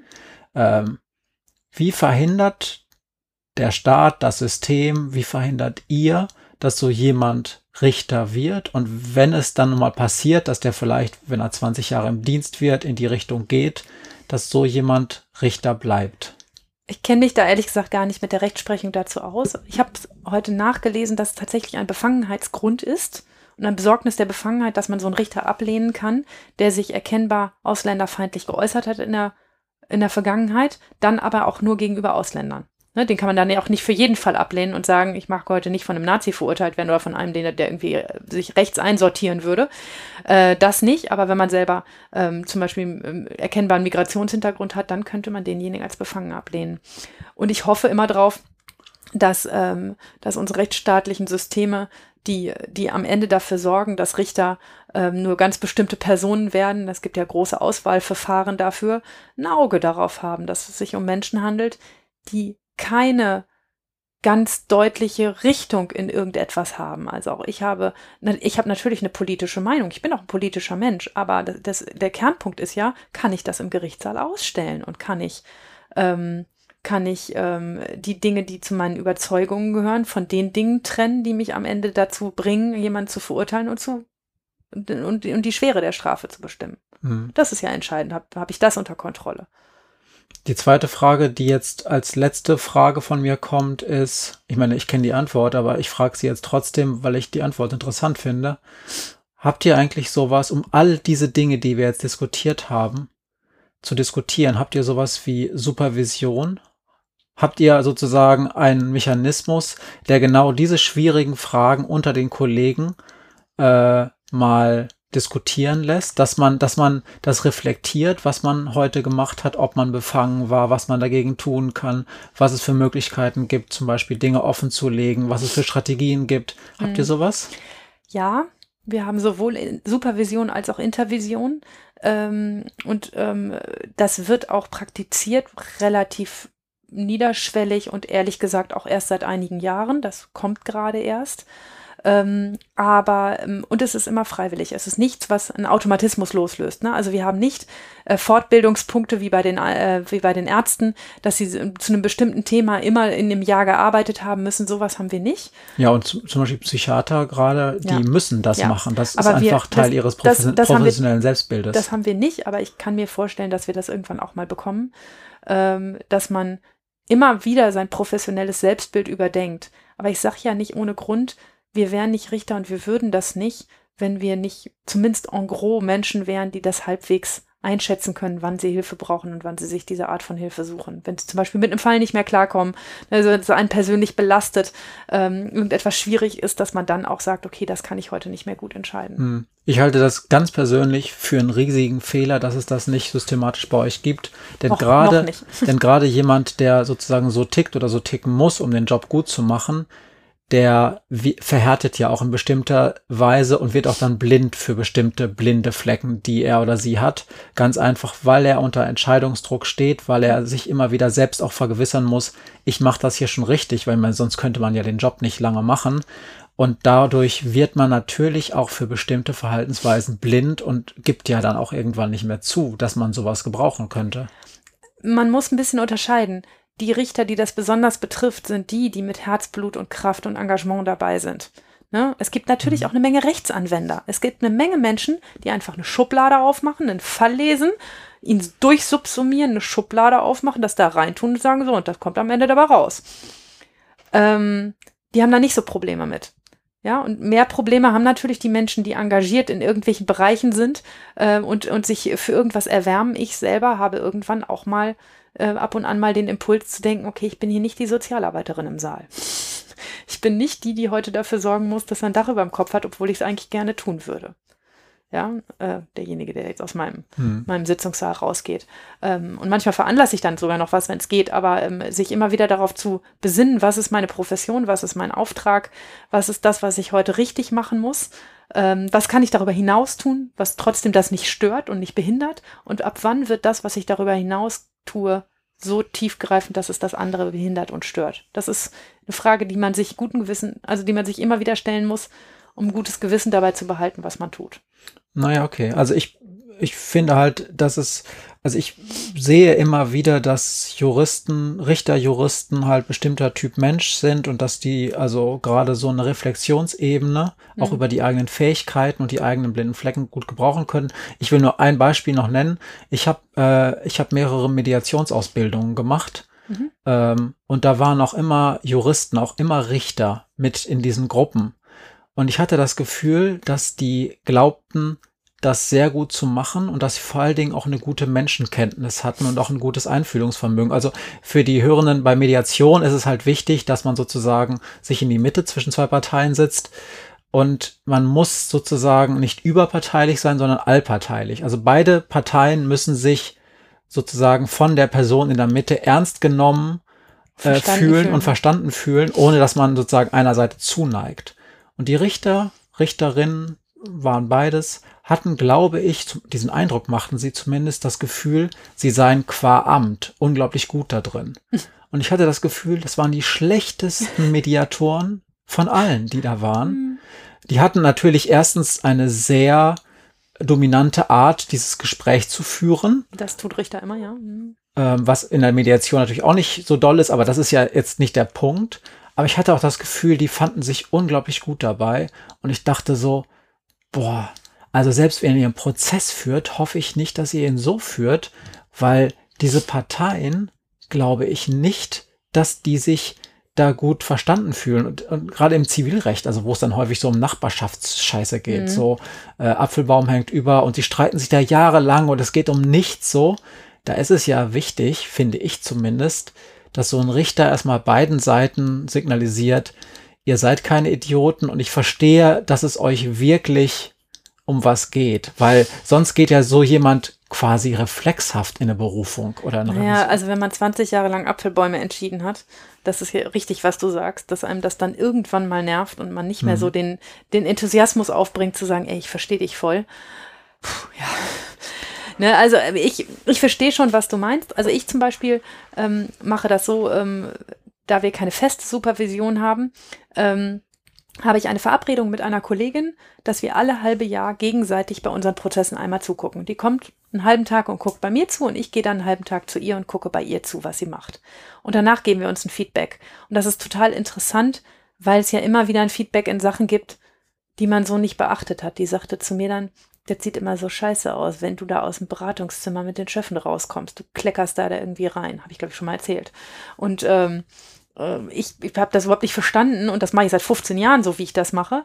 Aber jetzt ist da mal einer, der hinten drin sitzt und sagt, du siehst dich dabei ja selber nicht. Das sieht doof aus, was du da machst. Nicht würdevoll genug? Nicht würdevoll genug. Ja, nee, sie sagt, es sieht, sieht sehr konfus aus. Und man möchte ja vielleicht nicht in einem Schöffenprozess in den ersten 30 Sekunden konfus wirken. Deshalb habe ich das jetzt umgestellt und ich mache das jetzt anders. Ähm, aber die Sensibilität dafür zu behalten, nicht nur im Recht fortgebildet zu sein, immer zu wissen, was die neuesten Gesetze sind und wie man sie richtig anwendet, sondern sich selbst auch immer zu fragen, kann ich das jetzt gut und richtig entscheiden? Das gehört zum Job. Okay. Ja. Befangenheit ist aus meiner Sicht abgeschlossen. Hast du noch was auf deiner Liste stehen, was du gerne zum Besten geben möchtest? Ja, ich würde gerne noch sagen, dass diese Frage, ähm, was man besonders schäbig findet, Ne? Also, was man aus irgendwelchen Gründen besonders blöd und besonders gemein findet, ist ja auch eine Frage von Strafschärfung und Strafmilderung. Hm. Und so haben, wie ich das vorhin auch schon gesagt habe, Richter, die nur Menschen sind und Vorerfahrungen und Vorlieben haben und Abneigungen haben und so weiter, ähm, lassen das natürlich auch einfließen und da trifft es einen mal so und mal so. Genau wie mit dem schlechten und dem guten Zahnarzt. Ähm, und ähm, da, manche Dinge wird man wohl strafschärfend bewerten und strafmildernd. Ich glaube, dass ich mir mit vielen Richtern einig bin, dass so ein Betrug, ähm, so ein, so ein an der Haustür stehen und einer Oma vormachen, man wäre vom Gesundheitsamt und würde jetzt wegen Corona gucken, schon irgendwie eine andere Qualität ist, als wenn man irgendwie äh, einen Staubsaugerbeutel verkauft, die man am Ende gar nicht losschickt was den, ne, das, das ist ja ist derselbe Straftatbestand ähm, und das eine wird strafmildernd und das andere strafschärfend zu berücksichtigen sein. Und das macht man dann, wenn man es am konkreten Fall festmacht, auch nicht falsch, glaube ich. Ja. Man darf nicht so generelle Dinge sagen. Man darf nicht sagen, kommen alle hinter Gitter. Das ich, passiert auch nicht. Ich muss noch, entschuldigen, dass ich jetzt nochmal dich kritisieren muss. Ja. Ich finde diese Zahnarztanalogie aber auch hochproblematisch, weil den Zahnarzt, den kann man sich im Zweifelsfall aussuchen und ihn auch wechseln. Ja, und die können auch, die und das kannst du bei Gericht nicht wirklich komplett richtig oder komplett falsch. Und das ist bei gerichtlichen Entscheidungen, es hinkt ein bisschen, ich gebe es zu. Ja. Ja. Genau, denn leider können wir uns unseren Richter nicht aussuchen. Ja, ja, das ist manchmal auch besser so. Ja, natürlich, aber manchmal denkt man auch so, hm. Ja, aber guck mal, es gibt es ja auch in die positive Richtung. Ich sagte ja, ja klar. ich stehe auf Entschuldigung. Wer sich vorher entschuldigt hat, hat bei mir auch vier Pluspunkte mehr als beim Kollegen. So kann es auch gut laufen. Ich habe zum Glück noch nie vor Gericht gestanden. Ich habe allerdings mal eine Fahrprüfung gemacht und da fand ich das auch schlimm. Dieses Ausgeliefertsein einer Person mit einem ja. öffentlichen Auftrag. Ich hatte keine Chance, diese Person auszusuchen. War dann froh, als der Fahrlehrer morgens sagte, wir haben echt Glück gehabt. Den kenne ich. Der lässt selten jemanden durchfallen und es war auch echt nötig bei mir. Aber gut. Ich habe nicht äh, versagt. Dann. Zwei Fragen. Zwei Fragen. Möchtest du, möchte ich? Also ich. Soll ich mal anfangen ja, zu fragen? Äh, ich habe meine Frage äh, spontan wieder gewechselt, jetzt gerade eben. Oh. Äh, und zwar deshalb, weil ich einen Punkt in der Agenda vergessen hatte. aber den muss ich unbedingt noch ansprechen. Darum, Maria, gestern sind die, oder vorgestern Abend sind die Lolas bekannt gegeben worden. Das sind die deutschen Filmpreise. Mhm. Und da hat ganz groß abgeräumt der Film Systemsprenger. Ein Film, von dem ich weiß, dass du ihn schon vor längerer Zeit in irgendeinem Seminar geguckt hast und du kamst hochbegeistert wieder. Und den gibt's auch inzwischen auf Netflix zu gucken, unter anderem, ich weiß nicht wo vielleicht noch. Und ich habe es bisher nicht geschafft, ihn zu schauen. Deshalb hier deine Bühne, erzähl doch mal den Zuhörenden, warum alle bitte Systemsprenger gucken sollen. Ja, das ist eine gute Frage. Systemsprenger sollte man nur gucken, wenn man ähm, kein ganz schwaches Gemüt hat. Ähm, das ist ein Film, der echt tief geht und der einem auch nahe geht, denn er handelt von einem Kind, das ein sozusagen ein Systemsprenger ist, ein kleines Mädchen, das in keine Schublade passt, in kein alle Systeme sprengt, nichts ähm, auf nichts anspricht und nichts funktioniert, was wir in unseren ganzen schönen Schubladen für sie bereithalten ähm, und letzten Endes ähm, ein, ein dabei unfassbar trostloses und, und gemeines Leben führen muss und man so wahnsinnig Mitleid hat, weil es ein kleines Mädchen ist und die ist null süß. Also ähm, die ist, äh, wie ich immer so schön sage, wahrlich kein Sympathieträger, niemand, den man auf Anhieb mag, aber es ist ein schutzbedürftiges Kind und es kommt einem das Heulen, wenn man die sieht. Ähm, und, äh, und sieht, was mit diesem, mit diesem Kind passiert. Sie ist aber, so versichern einem Leute, die beruflich mit Systemsprengern zu tun haben, die, ich habe da gar nicht so viele von, ne? Also mhm. ganz wenige landen ja auch bei mir vor Gericht, aber ähm, die, ähm, die Sozialarbeiter, die mit Systemsprengern zu tun haben, sagen, das ist ein echtes Paradebeispiel und so so genau so sind diese Fälle und so sind auch diese Kinder, dass jeder, der mit dem besten Willen der Welt und mit dem, der größten Geduld der Welt daneben steht, irgendwann kapituliert und sagt, ey, ich weiß echt nicht mehr, was ich machen soll. Ähm, und das ist ein, ein wirklich interessanter und großartiger Film, der ähm, auch deutlich macht, weshalb man sich auch um die Kinder, die keine Sympathieträger sind, die nicht niedlich aussehen und die man nicht auf Anhieb mag, ganz dringend kümmern muss und warum man sich auch um Menschen kümmern muss, die man nicht, nicht immer super findet. Deshalb bin ich Jugendrichterin und auch Strafrichterin, weil es mir irgendwie auch die Menschen angetan haben, die es nicht jedem auf Anhieb antun. Hm. Ich werde mir auf jeden Fall angucken. Ob ich das heute Abend noch schaffe, weiß ich nicht. Aber ich habe mich wirklich geärgert, als da, ich glaube, ich habe es gestern Morgen das erste Mal im Radio gehört und die sagten, und die haben äh, sieben Millionen Lolas. Ich glaube tatsächlich, die, das, die, das Kind. Das Mädchen ist großartig. Das Mädchen hat auf jeden Fall Lola gekriegt und einer, ein weiterer auch noch und der Film und überhaupt. Und da habe ich mich wirklich geärgert und gedacht, verdammt, die erzählt das seit langem. Ich muss diesen Film gucken mhm. und ich war immer zu faul und habe irgendwelchen Scheiß stattdessen geguckt. Ja, der ist toll. Aber es, er geht einem sehr nah und er er berührt einen tief, ähm, weil, ähm, weil es eine unglaublich trostlose Situation ist. Er hat viel damit zu tun von den Fällen, von denen ich hier erzähle, von, äh, von jungen Menschen, die in Beziehungslosigkeiten und, ähm, und Lieblosigkeiten aufwachsen ähm, und die, ähm, die einfach nicht wissen, wohin mit ihrer Kraft und ihrer Energie äh, und die in die falsche Richtung wenden. Und deshalb hat es viel mit dem Jugendrecht zu tun. Ja. Okay, dann frag mich. Matthias, gibt es etwas aus deiner Sicht, was du nicht unbefangen entscheiden könntest? Boah. Ich habe ja nun extra diesen Job nicht gewählt, damit ich mir solche Fragen nicht stellen muss. ähm. Jetzt machen wir es einfacher. Wo geht denn dir die Hutschnur? Ja, das kann ich Fahrraddiebe sind es bei mir? Nee, das kann ich dir ziemlich genau sagen. Ähm, das eine ist eine generelle Sache und das andere ist erst in den letzten Jahren entstanden. Die generelle Sache ist, dass ich un also ich bin eigentlich selten aggressiv oder laut oder wütend oder aufgewühlt, aber wenn ich irgendwo Ungerechtigkeit sehe, dann bin ich auf 180 und zwar so, dass ich dann auch blind für Gegenpositionen oder Gegenargumente werde. Also wenn ich zu der Überzeugung gekommen bin, da ist et etwas wirklich Ungerechtes passiert oder da ist jemand ungerecht behandelt worden, also entweder ich oder auch jemand, den ich kenne oder auch jemand, wo ich das sehe, dann, dann, dann till ich irgendwie aus Und wenn ich diese Entscheidung getroffen habe, dass diese Ungerechtigkeit da ist, dann bin ich dem gegenüber, der aus meiner Sicht ungerecht behandelt, äh, ungerecht gehandelt hat, auch wirklich nicht mehr besonders gerecht. Mhm. Und da bin ich nicht besonders gut, mich vom Gegenteil überzeugen zu lassen.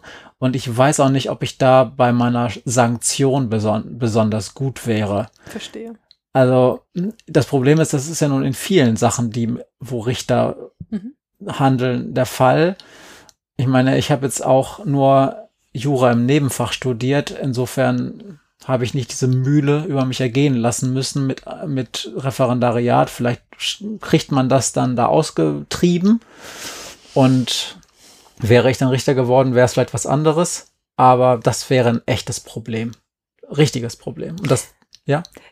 Den Schritt zurück, den muss man können. Ne? Man muss in einer Situation, selbst wenn man um die Deckenlampe kreist, sich irgendwann wieder eingesammelt kriegen und sagen, okay, was, was ist jetzt der Auftrag, was ist der Job, was muss ich jetzt tun? Und da muss man klaren Kopf bewahren, wenn man sagt, das kann ich nicht, wenn mir eine bestimmte Art von Ungerechtigkeit begegnet, dann ist es schwierig.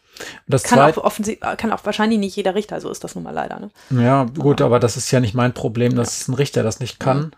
Ja. Äh, aber ich, da hätte ich ein Problem. Und das zweite ist, dass ich gemerkt habe, tatsächlich, seitdem ich selber Vater bin, dass ich total austicke, wenn irgendwelchen Kindern was passiert. Mhm. Und das ist bei Filmen so, mhm.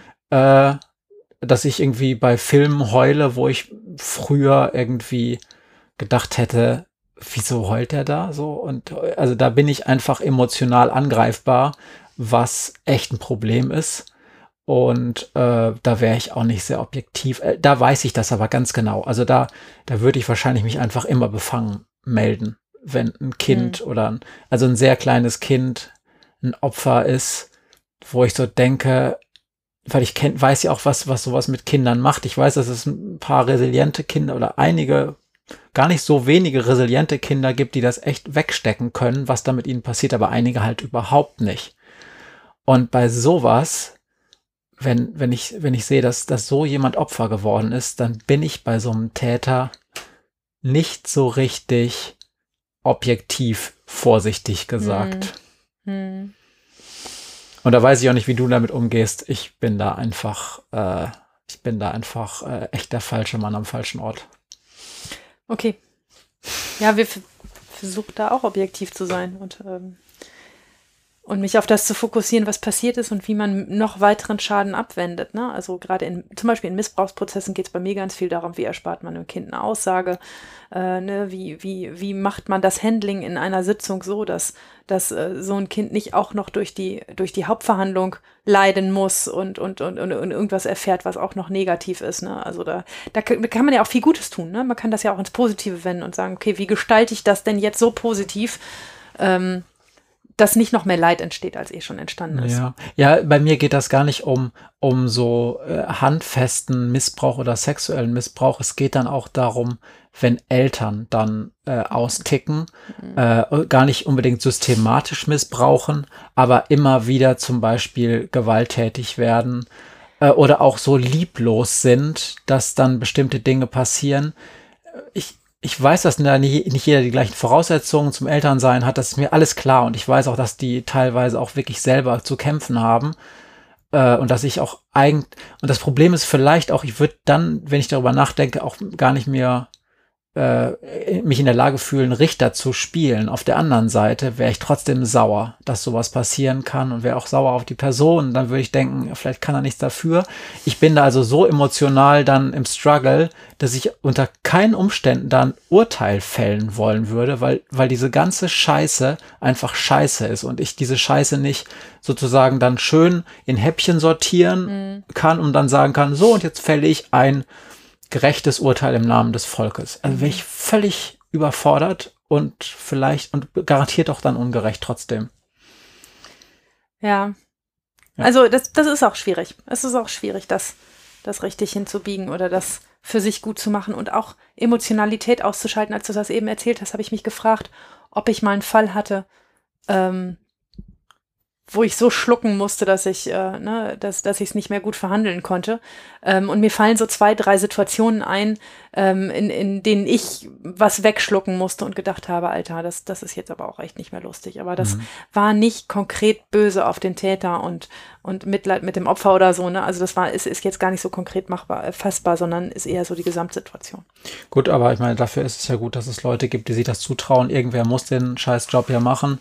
Das ist und kein Scheißjob, der ist super. Nein, aber aus meiner Sicht ja. bin ich froh, dass es Leute gibt, die das machen und ja. dass ich das nicht bin und dass ihr da auf jeden Fall trotzdem nachts gut schlafen könnt. Letzter Schwerpunkt. Du hattest noch einen Fall für uns. Ich hoffe, der ist so ein bisschen weniger staatstragend oder schrecklich. Der ist irgendwie schräg. Ähm, er sagt was über Befangenheit und ähm, eigentlich ist er auch ganz schön lustig, glaube ich. Deshalb passt es vielleicht ganz gut. Dann los. Der Fall Franz. Der Fall beginnt in meinem Büro. Ich habe gerade eine Anklage gelesen, die Akte durchgearbeitet und möchte mit dem Verteidiger des Angeklagten einen Termin abstimmen. Der Angeklagte heißt Franz. Er ist 68 Jahre alt. Ihm werden diverse wüste Beleidigungen, Hausfriedensbrüche durch Betreten des Hauptbahnhofs und eine sexuelle Belästigung einer 17-Jährigen vorgeworfen. Und darum ist es bei dir gelandet? Ja. Mhm. Das klingt alles noch nicht so sehr wild, aber Franz hat ein bewegtes Leben hinter sich. 52 Mal wurde er bereits verurteilt und man kann mit Fug und Recht sagen, dass er einen nicht unerheblichen Teil seines Lebens im Gefängnis verbracht hat. Ich habe Franz noch nie gesehen. Er ist ja schon was älter und damit auch ein Stammkunde eines Kollegen aus dem Erwachsenenstrafprozess. Dieses Mal soll er aber einem 17-jährigen Mädchen im Vorbeigehen auf den Hintern gehauen haben. Da das Mädchen als Zeugin in Betracht kommt und noch minderjährig ist, landet die Anklage als Jugendschutzsache bei mir als Jugendrichterin. Ich telefoniere mit dem Anwalt, der Franz schon seit Ewigkeiten kennt. Er sagt, Franz sei einfach böse auf die ganze Welt und werde deshalb immer ausfallend. Er habe eine sehr schwierige Persönlichkeit, gezeichnet vom jahrzehntelangen Alkoholkonsum, sei es etwas speziell mit ihm zu verhandeln. Wir reden auch darüber, dass Franz Rollstuhlfahrer ist und plötzlich geht mir ein Licht auf. Ich frage den Anwalt, ob Franz immer vorne links vorm Bahnhof sitzt. Und als der Anwalt dies bejaht, frage ich, ob ihm ein Bein fehlt. Als der Anwalt auch dies bejaht, fragt er mich, ob ich Franz näher kenne. In der Tat kenne ich ihn. Natürlich vom Vorbeigehen, weil ich jeden Tag den Bahnhof passiere. Aber leider auch etwas näher. Es ist circa vier bis fünf Monate her, da bin ich auf dem Weg zur Arbeit an Franz vorbeigelaufen. Er rief mir hinterher, warum denn bloß immer alle so unfreundlich sein müssten. Ich weiß nicht warum. Normalerweise mache ich sowas nicht, aber an dem Tag blieb ich stehen, drehte mich um und sagte, ich hab dir doch gar nichts getan, warum bist denn du jetzt so unfreundlich? Er lachte, sagte, das würde stimmen, und dann könne ich ihm doch auch einen Euro geben, wenn ich doch jetzt schon so gut gelaunt wäre. Ich musste lachen, kramte in meinen Taschen und gab ihm einen Euro. Als ich mich dann zum Weggehen umdrehte, geschah es. Er schlug mir auf den Hintern und sagte Danke, Schätzchen. Sofort drehte ich mich um und schrie ihn an, ob er eigentlich noch ganz bei Trost sei. Ich sei nett gewesen, habe ihm was gegeben und er könne mir doch nicht einfach auf den Hintern fassen. Er war ehrlich erschrocken und stammelte, das sei nicht böse gemeint gewesen. Das hat er zwei bis dreimal versichert und dann gesagt, er würde das nicht wieder tun. Ich ging meiner Wege und vergaß Franz. Bis ich beim Telefonat mit dem Anwalt bemerkte, dass ich Franz schon kenne und dass er auch mir schon mal auf den Hintern gehauen hat. Der Anwalt lacht sich schlapp. Wir besprechen, ob ich eventuell befangen sein könnte. Ich selbst gebe an, dem Vorgang mit mir keine Bedeutung beigemessen zu haben und das auch heute nicht zu tun. Und dass ich mich in der Lage sehe, das Verfahren objektiv zu verhandeln, weil ich Franz weder besonders nett finde noch ihm sein Verhalten nachtrage. Der Anwalt sagt ausdrücklich, er halte mich nicht für befangen. Um sicher zu gehen, bespreche ich den Vorgang auch noch mit der Staatsanwaltschaft.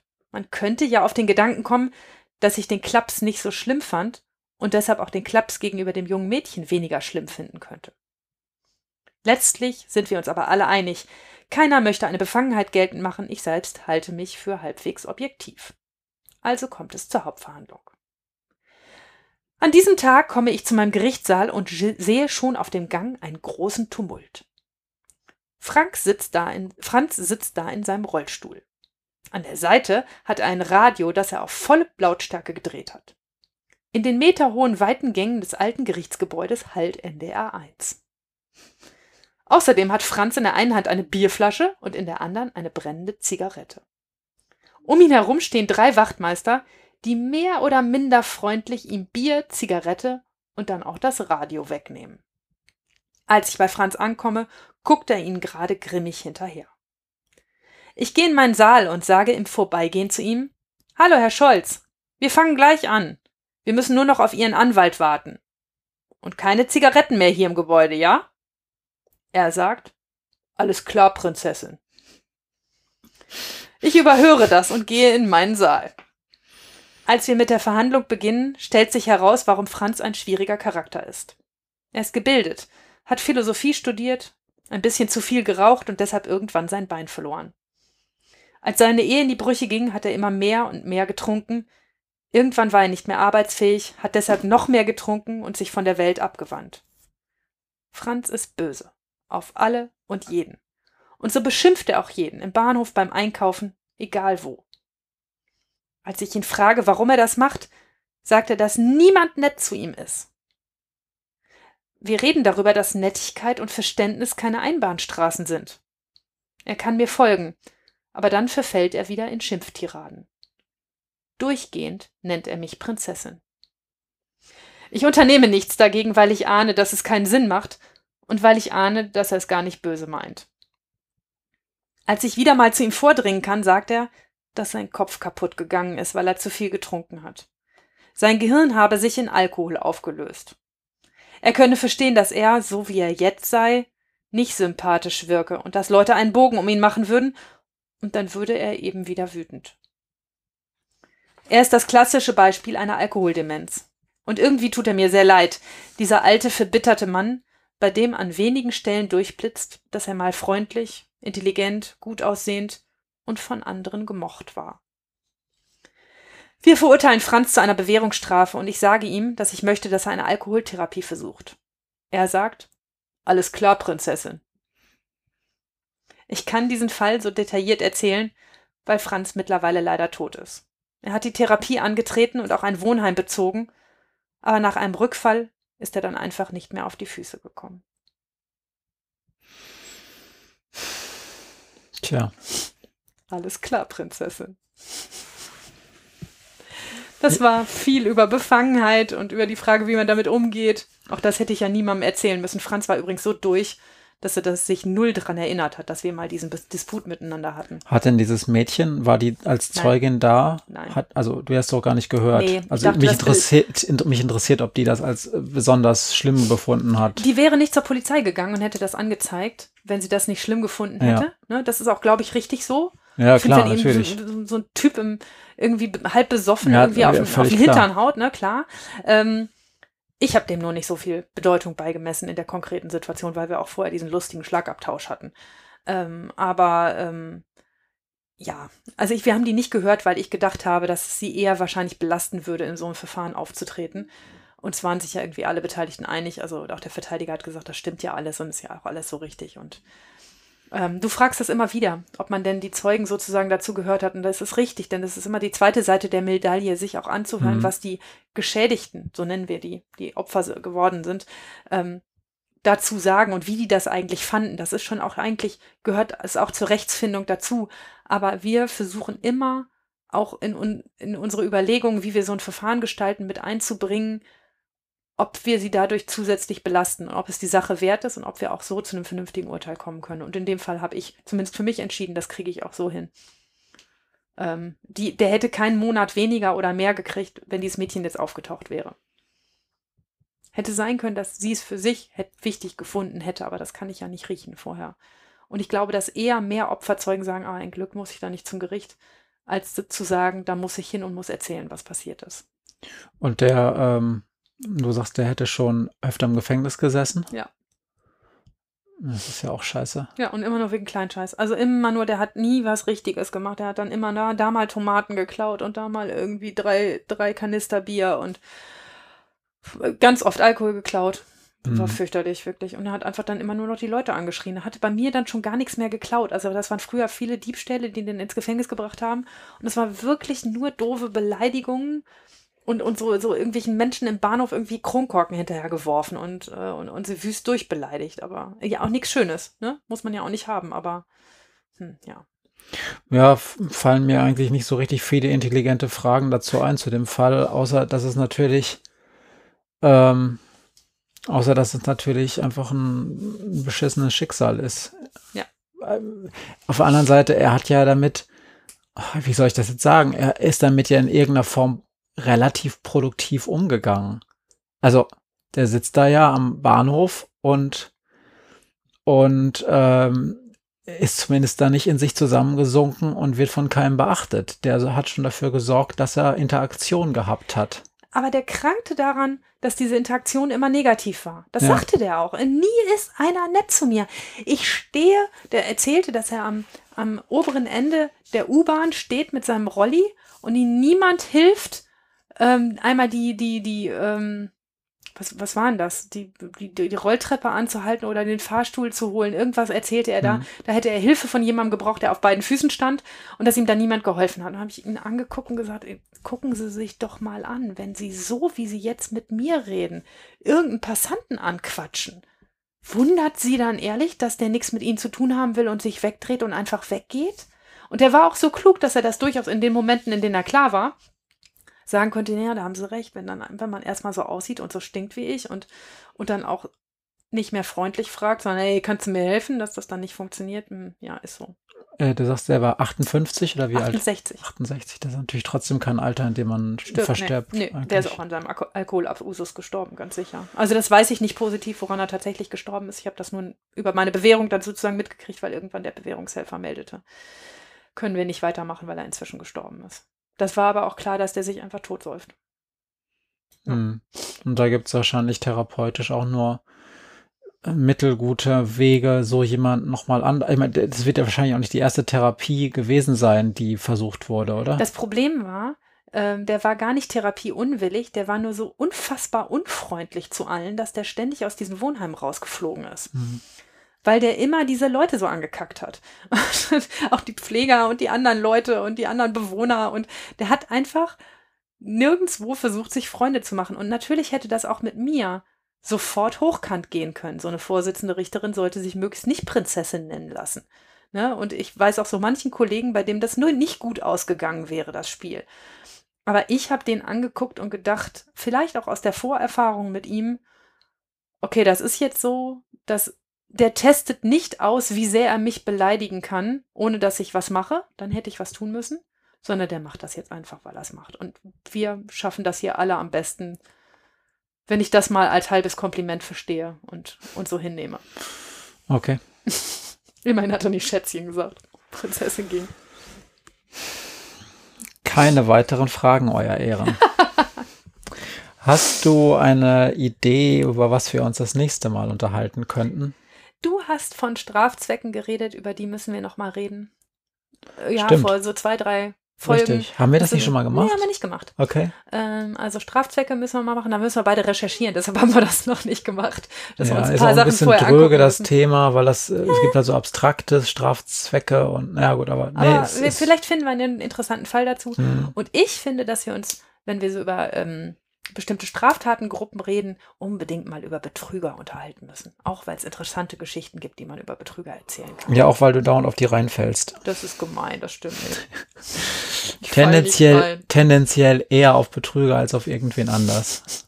Aber das ist ihr Job. Also ich meine, das will ich ihr gar nicht vorwerfen. Das Der wär ich, Job der Betrüger. ja, das natürlich, sonst wären sie nicht erfolgreich. Ich meine, weil, äh, so ganz erfolgreich sind sie ja offensichtlich nicht, weil sonst würden sie ja nicht vor Ja. dir landen. Die ganz Schlauen sind nicht da. Genau. Oder die ganz großen Fische landen noch nicht vom Amtsgericht. Ja. Genau. Also, das sind ja nur so die mittelguten Betrüger, aber trotzdem. Hm. Ich will auch gar nicht sagen, dass ich da, ich habe auch schon Sachen gemacht, Alter, bei Betrügern. Ich gebe immer dem Typen vorm Amtsgericht, der sagt, äh, mir fehlen noch 35 Cent für eine Fahrkarte, kann ich die mal? Dem habe ich auch, glaube ich, dreimal was gegeben, bis ich gemerkt habe, dass es übrigens immer derselbe ist. Ist auch eher kein Betrüger, sondern nur eine Bettel, blöde Bettelei. Okay, dann machen wir das das nächste Mal. Ja. Ich hoffe, wir können den Zwei-Wochen-Rhythmus so ungefähr einhalten. Mal gucken, was Corona so macht. Bleibt alle gesund da draußen. Ja. Lasst euch nicht anstecken. Flatten the curve. Flatten the curve. Social Distancing ist immer noch wichtig. Und hört nicht so sehr auf komische Politiker und mehr auf Herrn Dr. Professor Dr. Drosten. Guter Podcast. Guter Podcast und äh, bessere Tipps, als ich sonst so manchmal in irgendwelchen Medien höre. Okay. So viel dazu. Bis bald. Bis bald. Tschüss. Tschüss. They say I got to learn, but nobody's here to teach me. If they can't understand it, how can they reach me? I guess they can't, I guess they won't, I guess they front. That's why I know my life is out of luck, fool.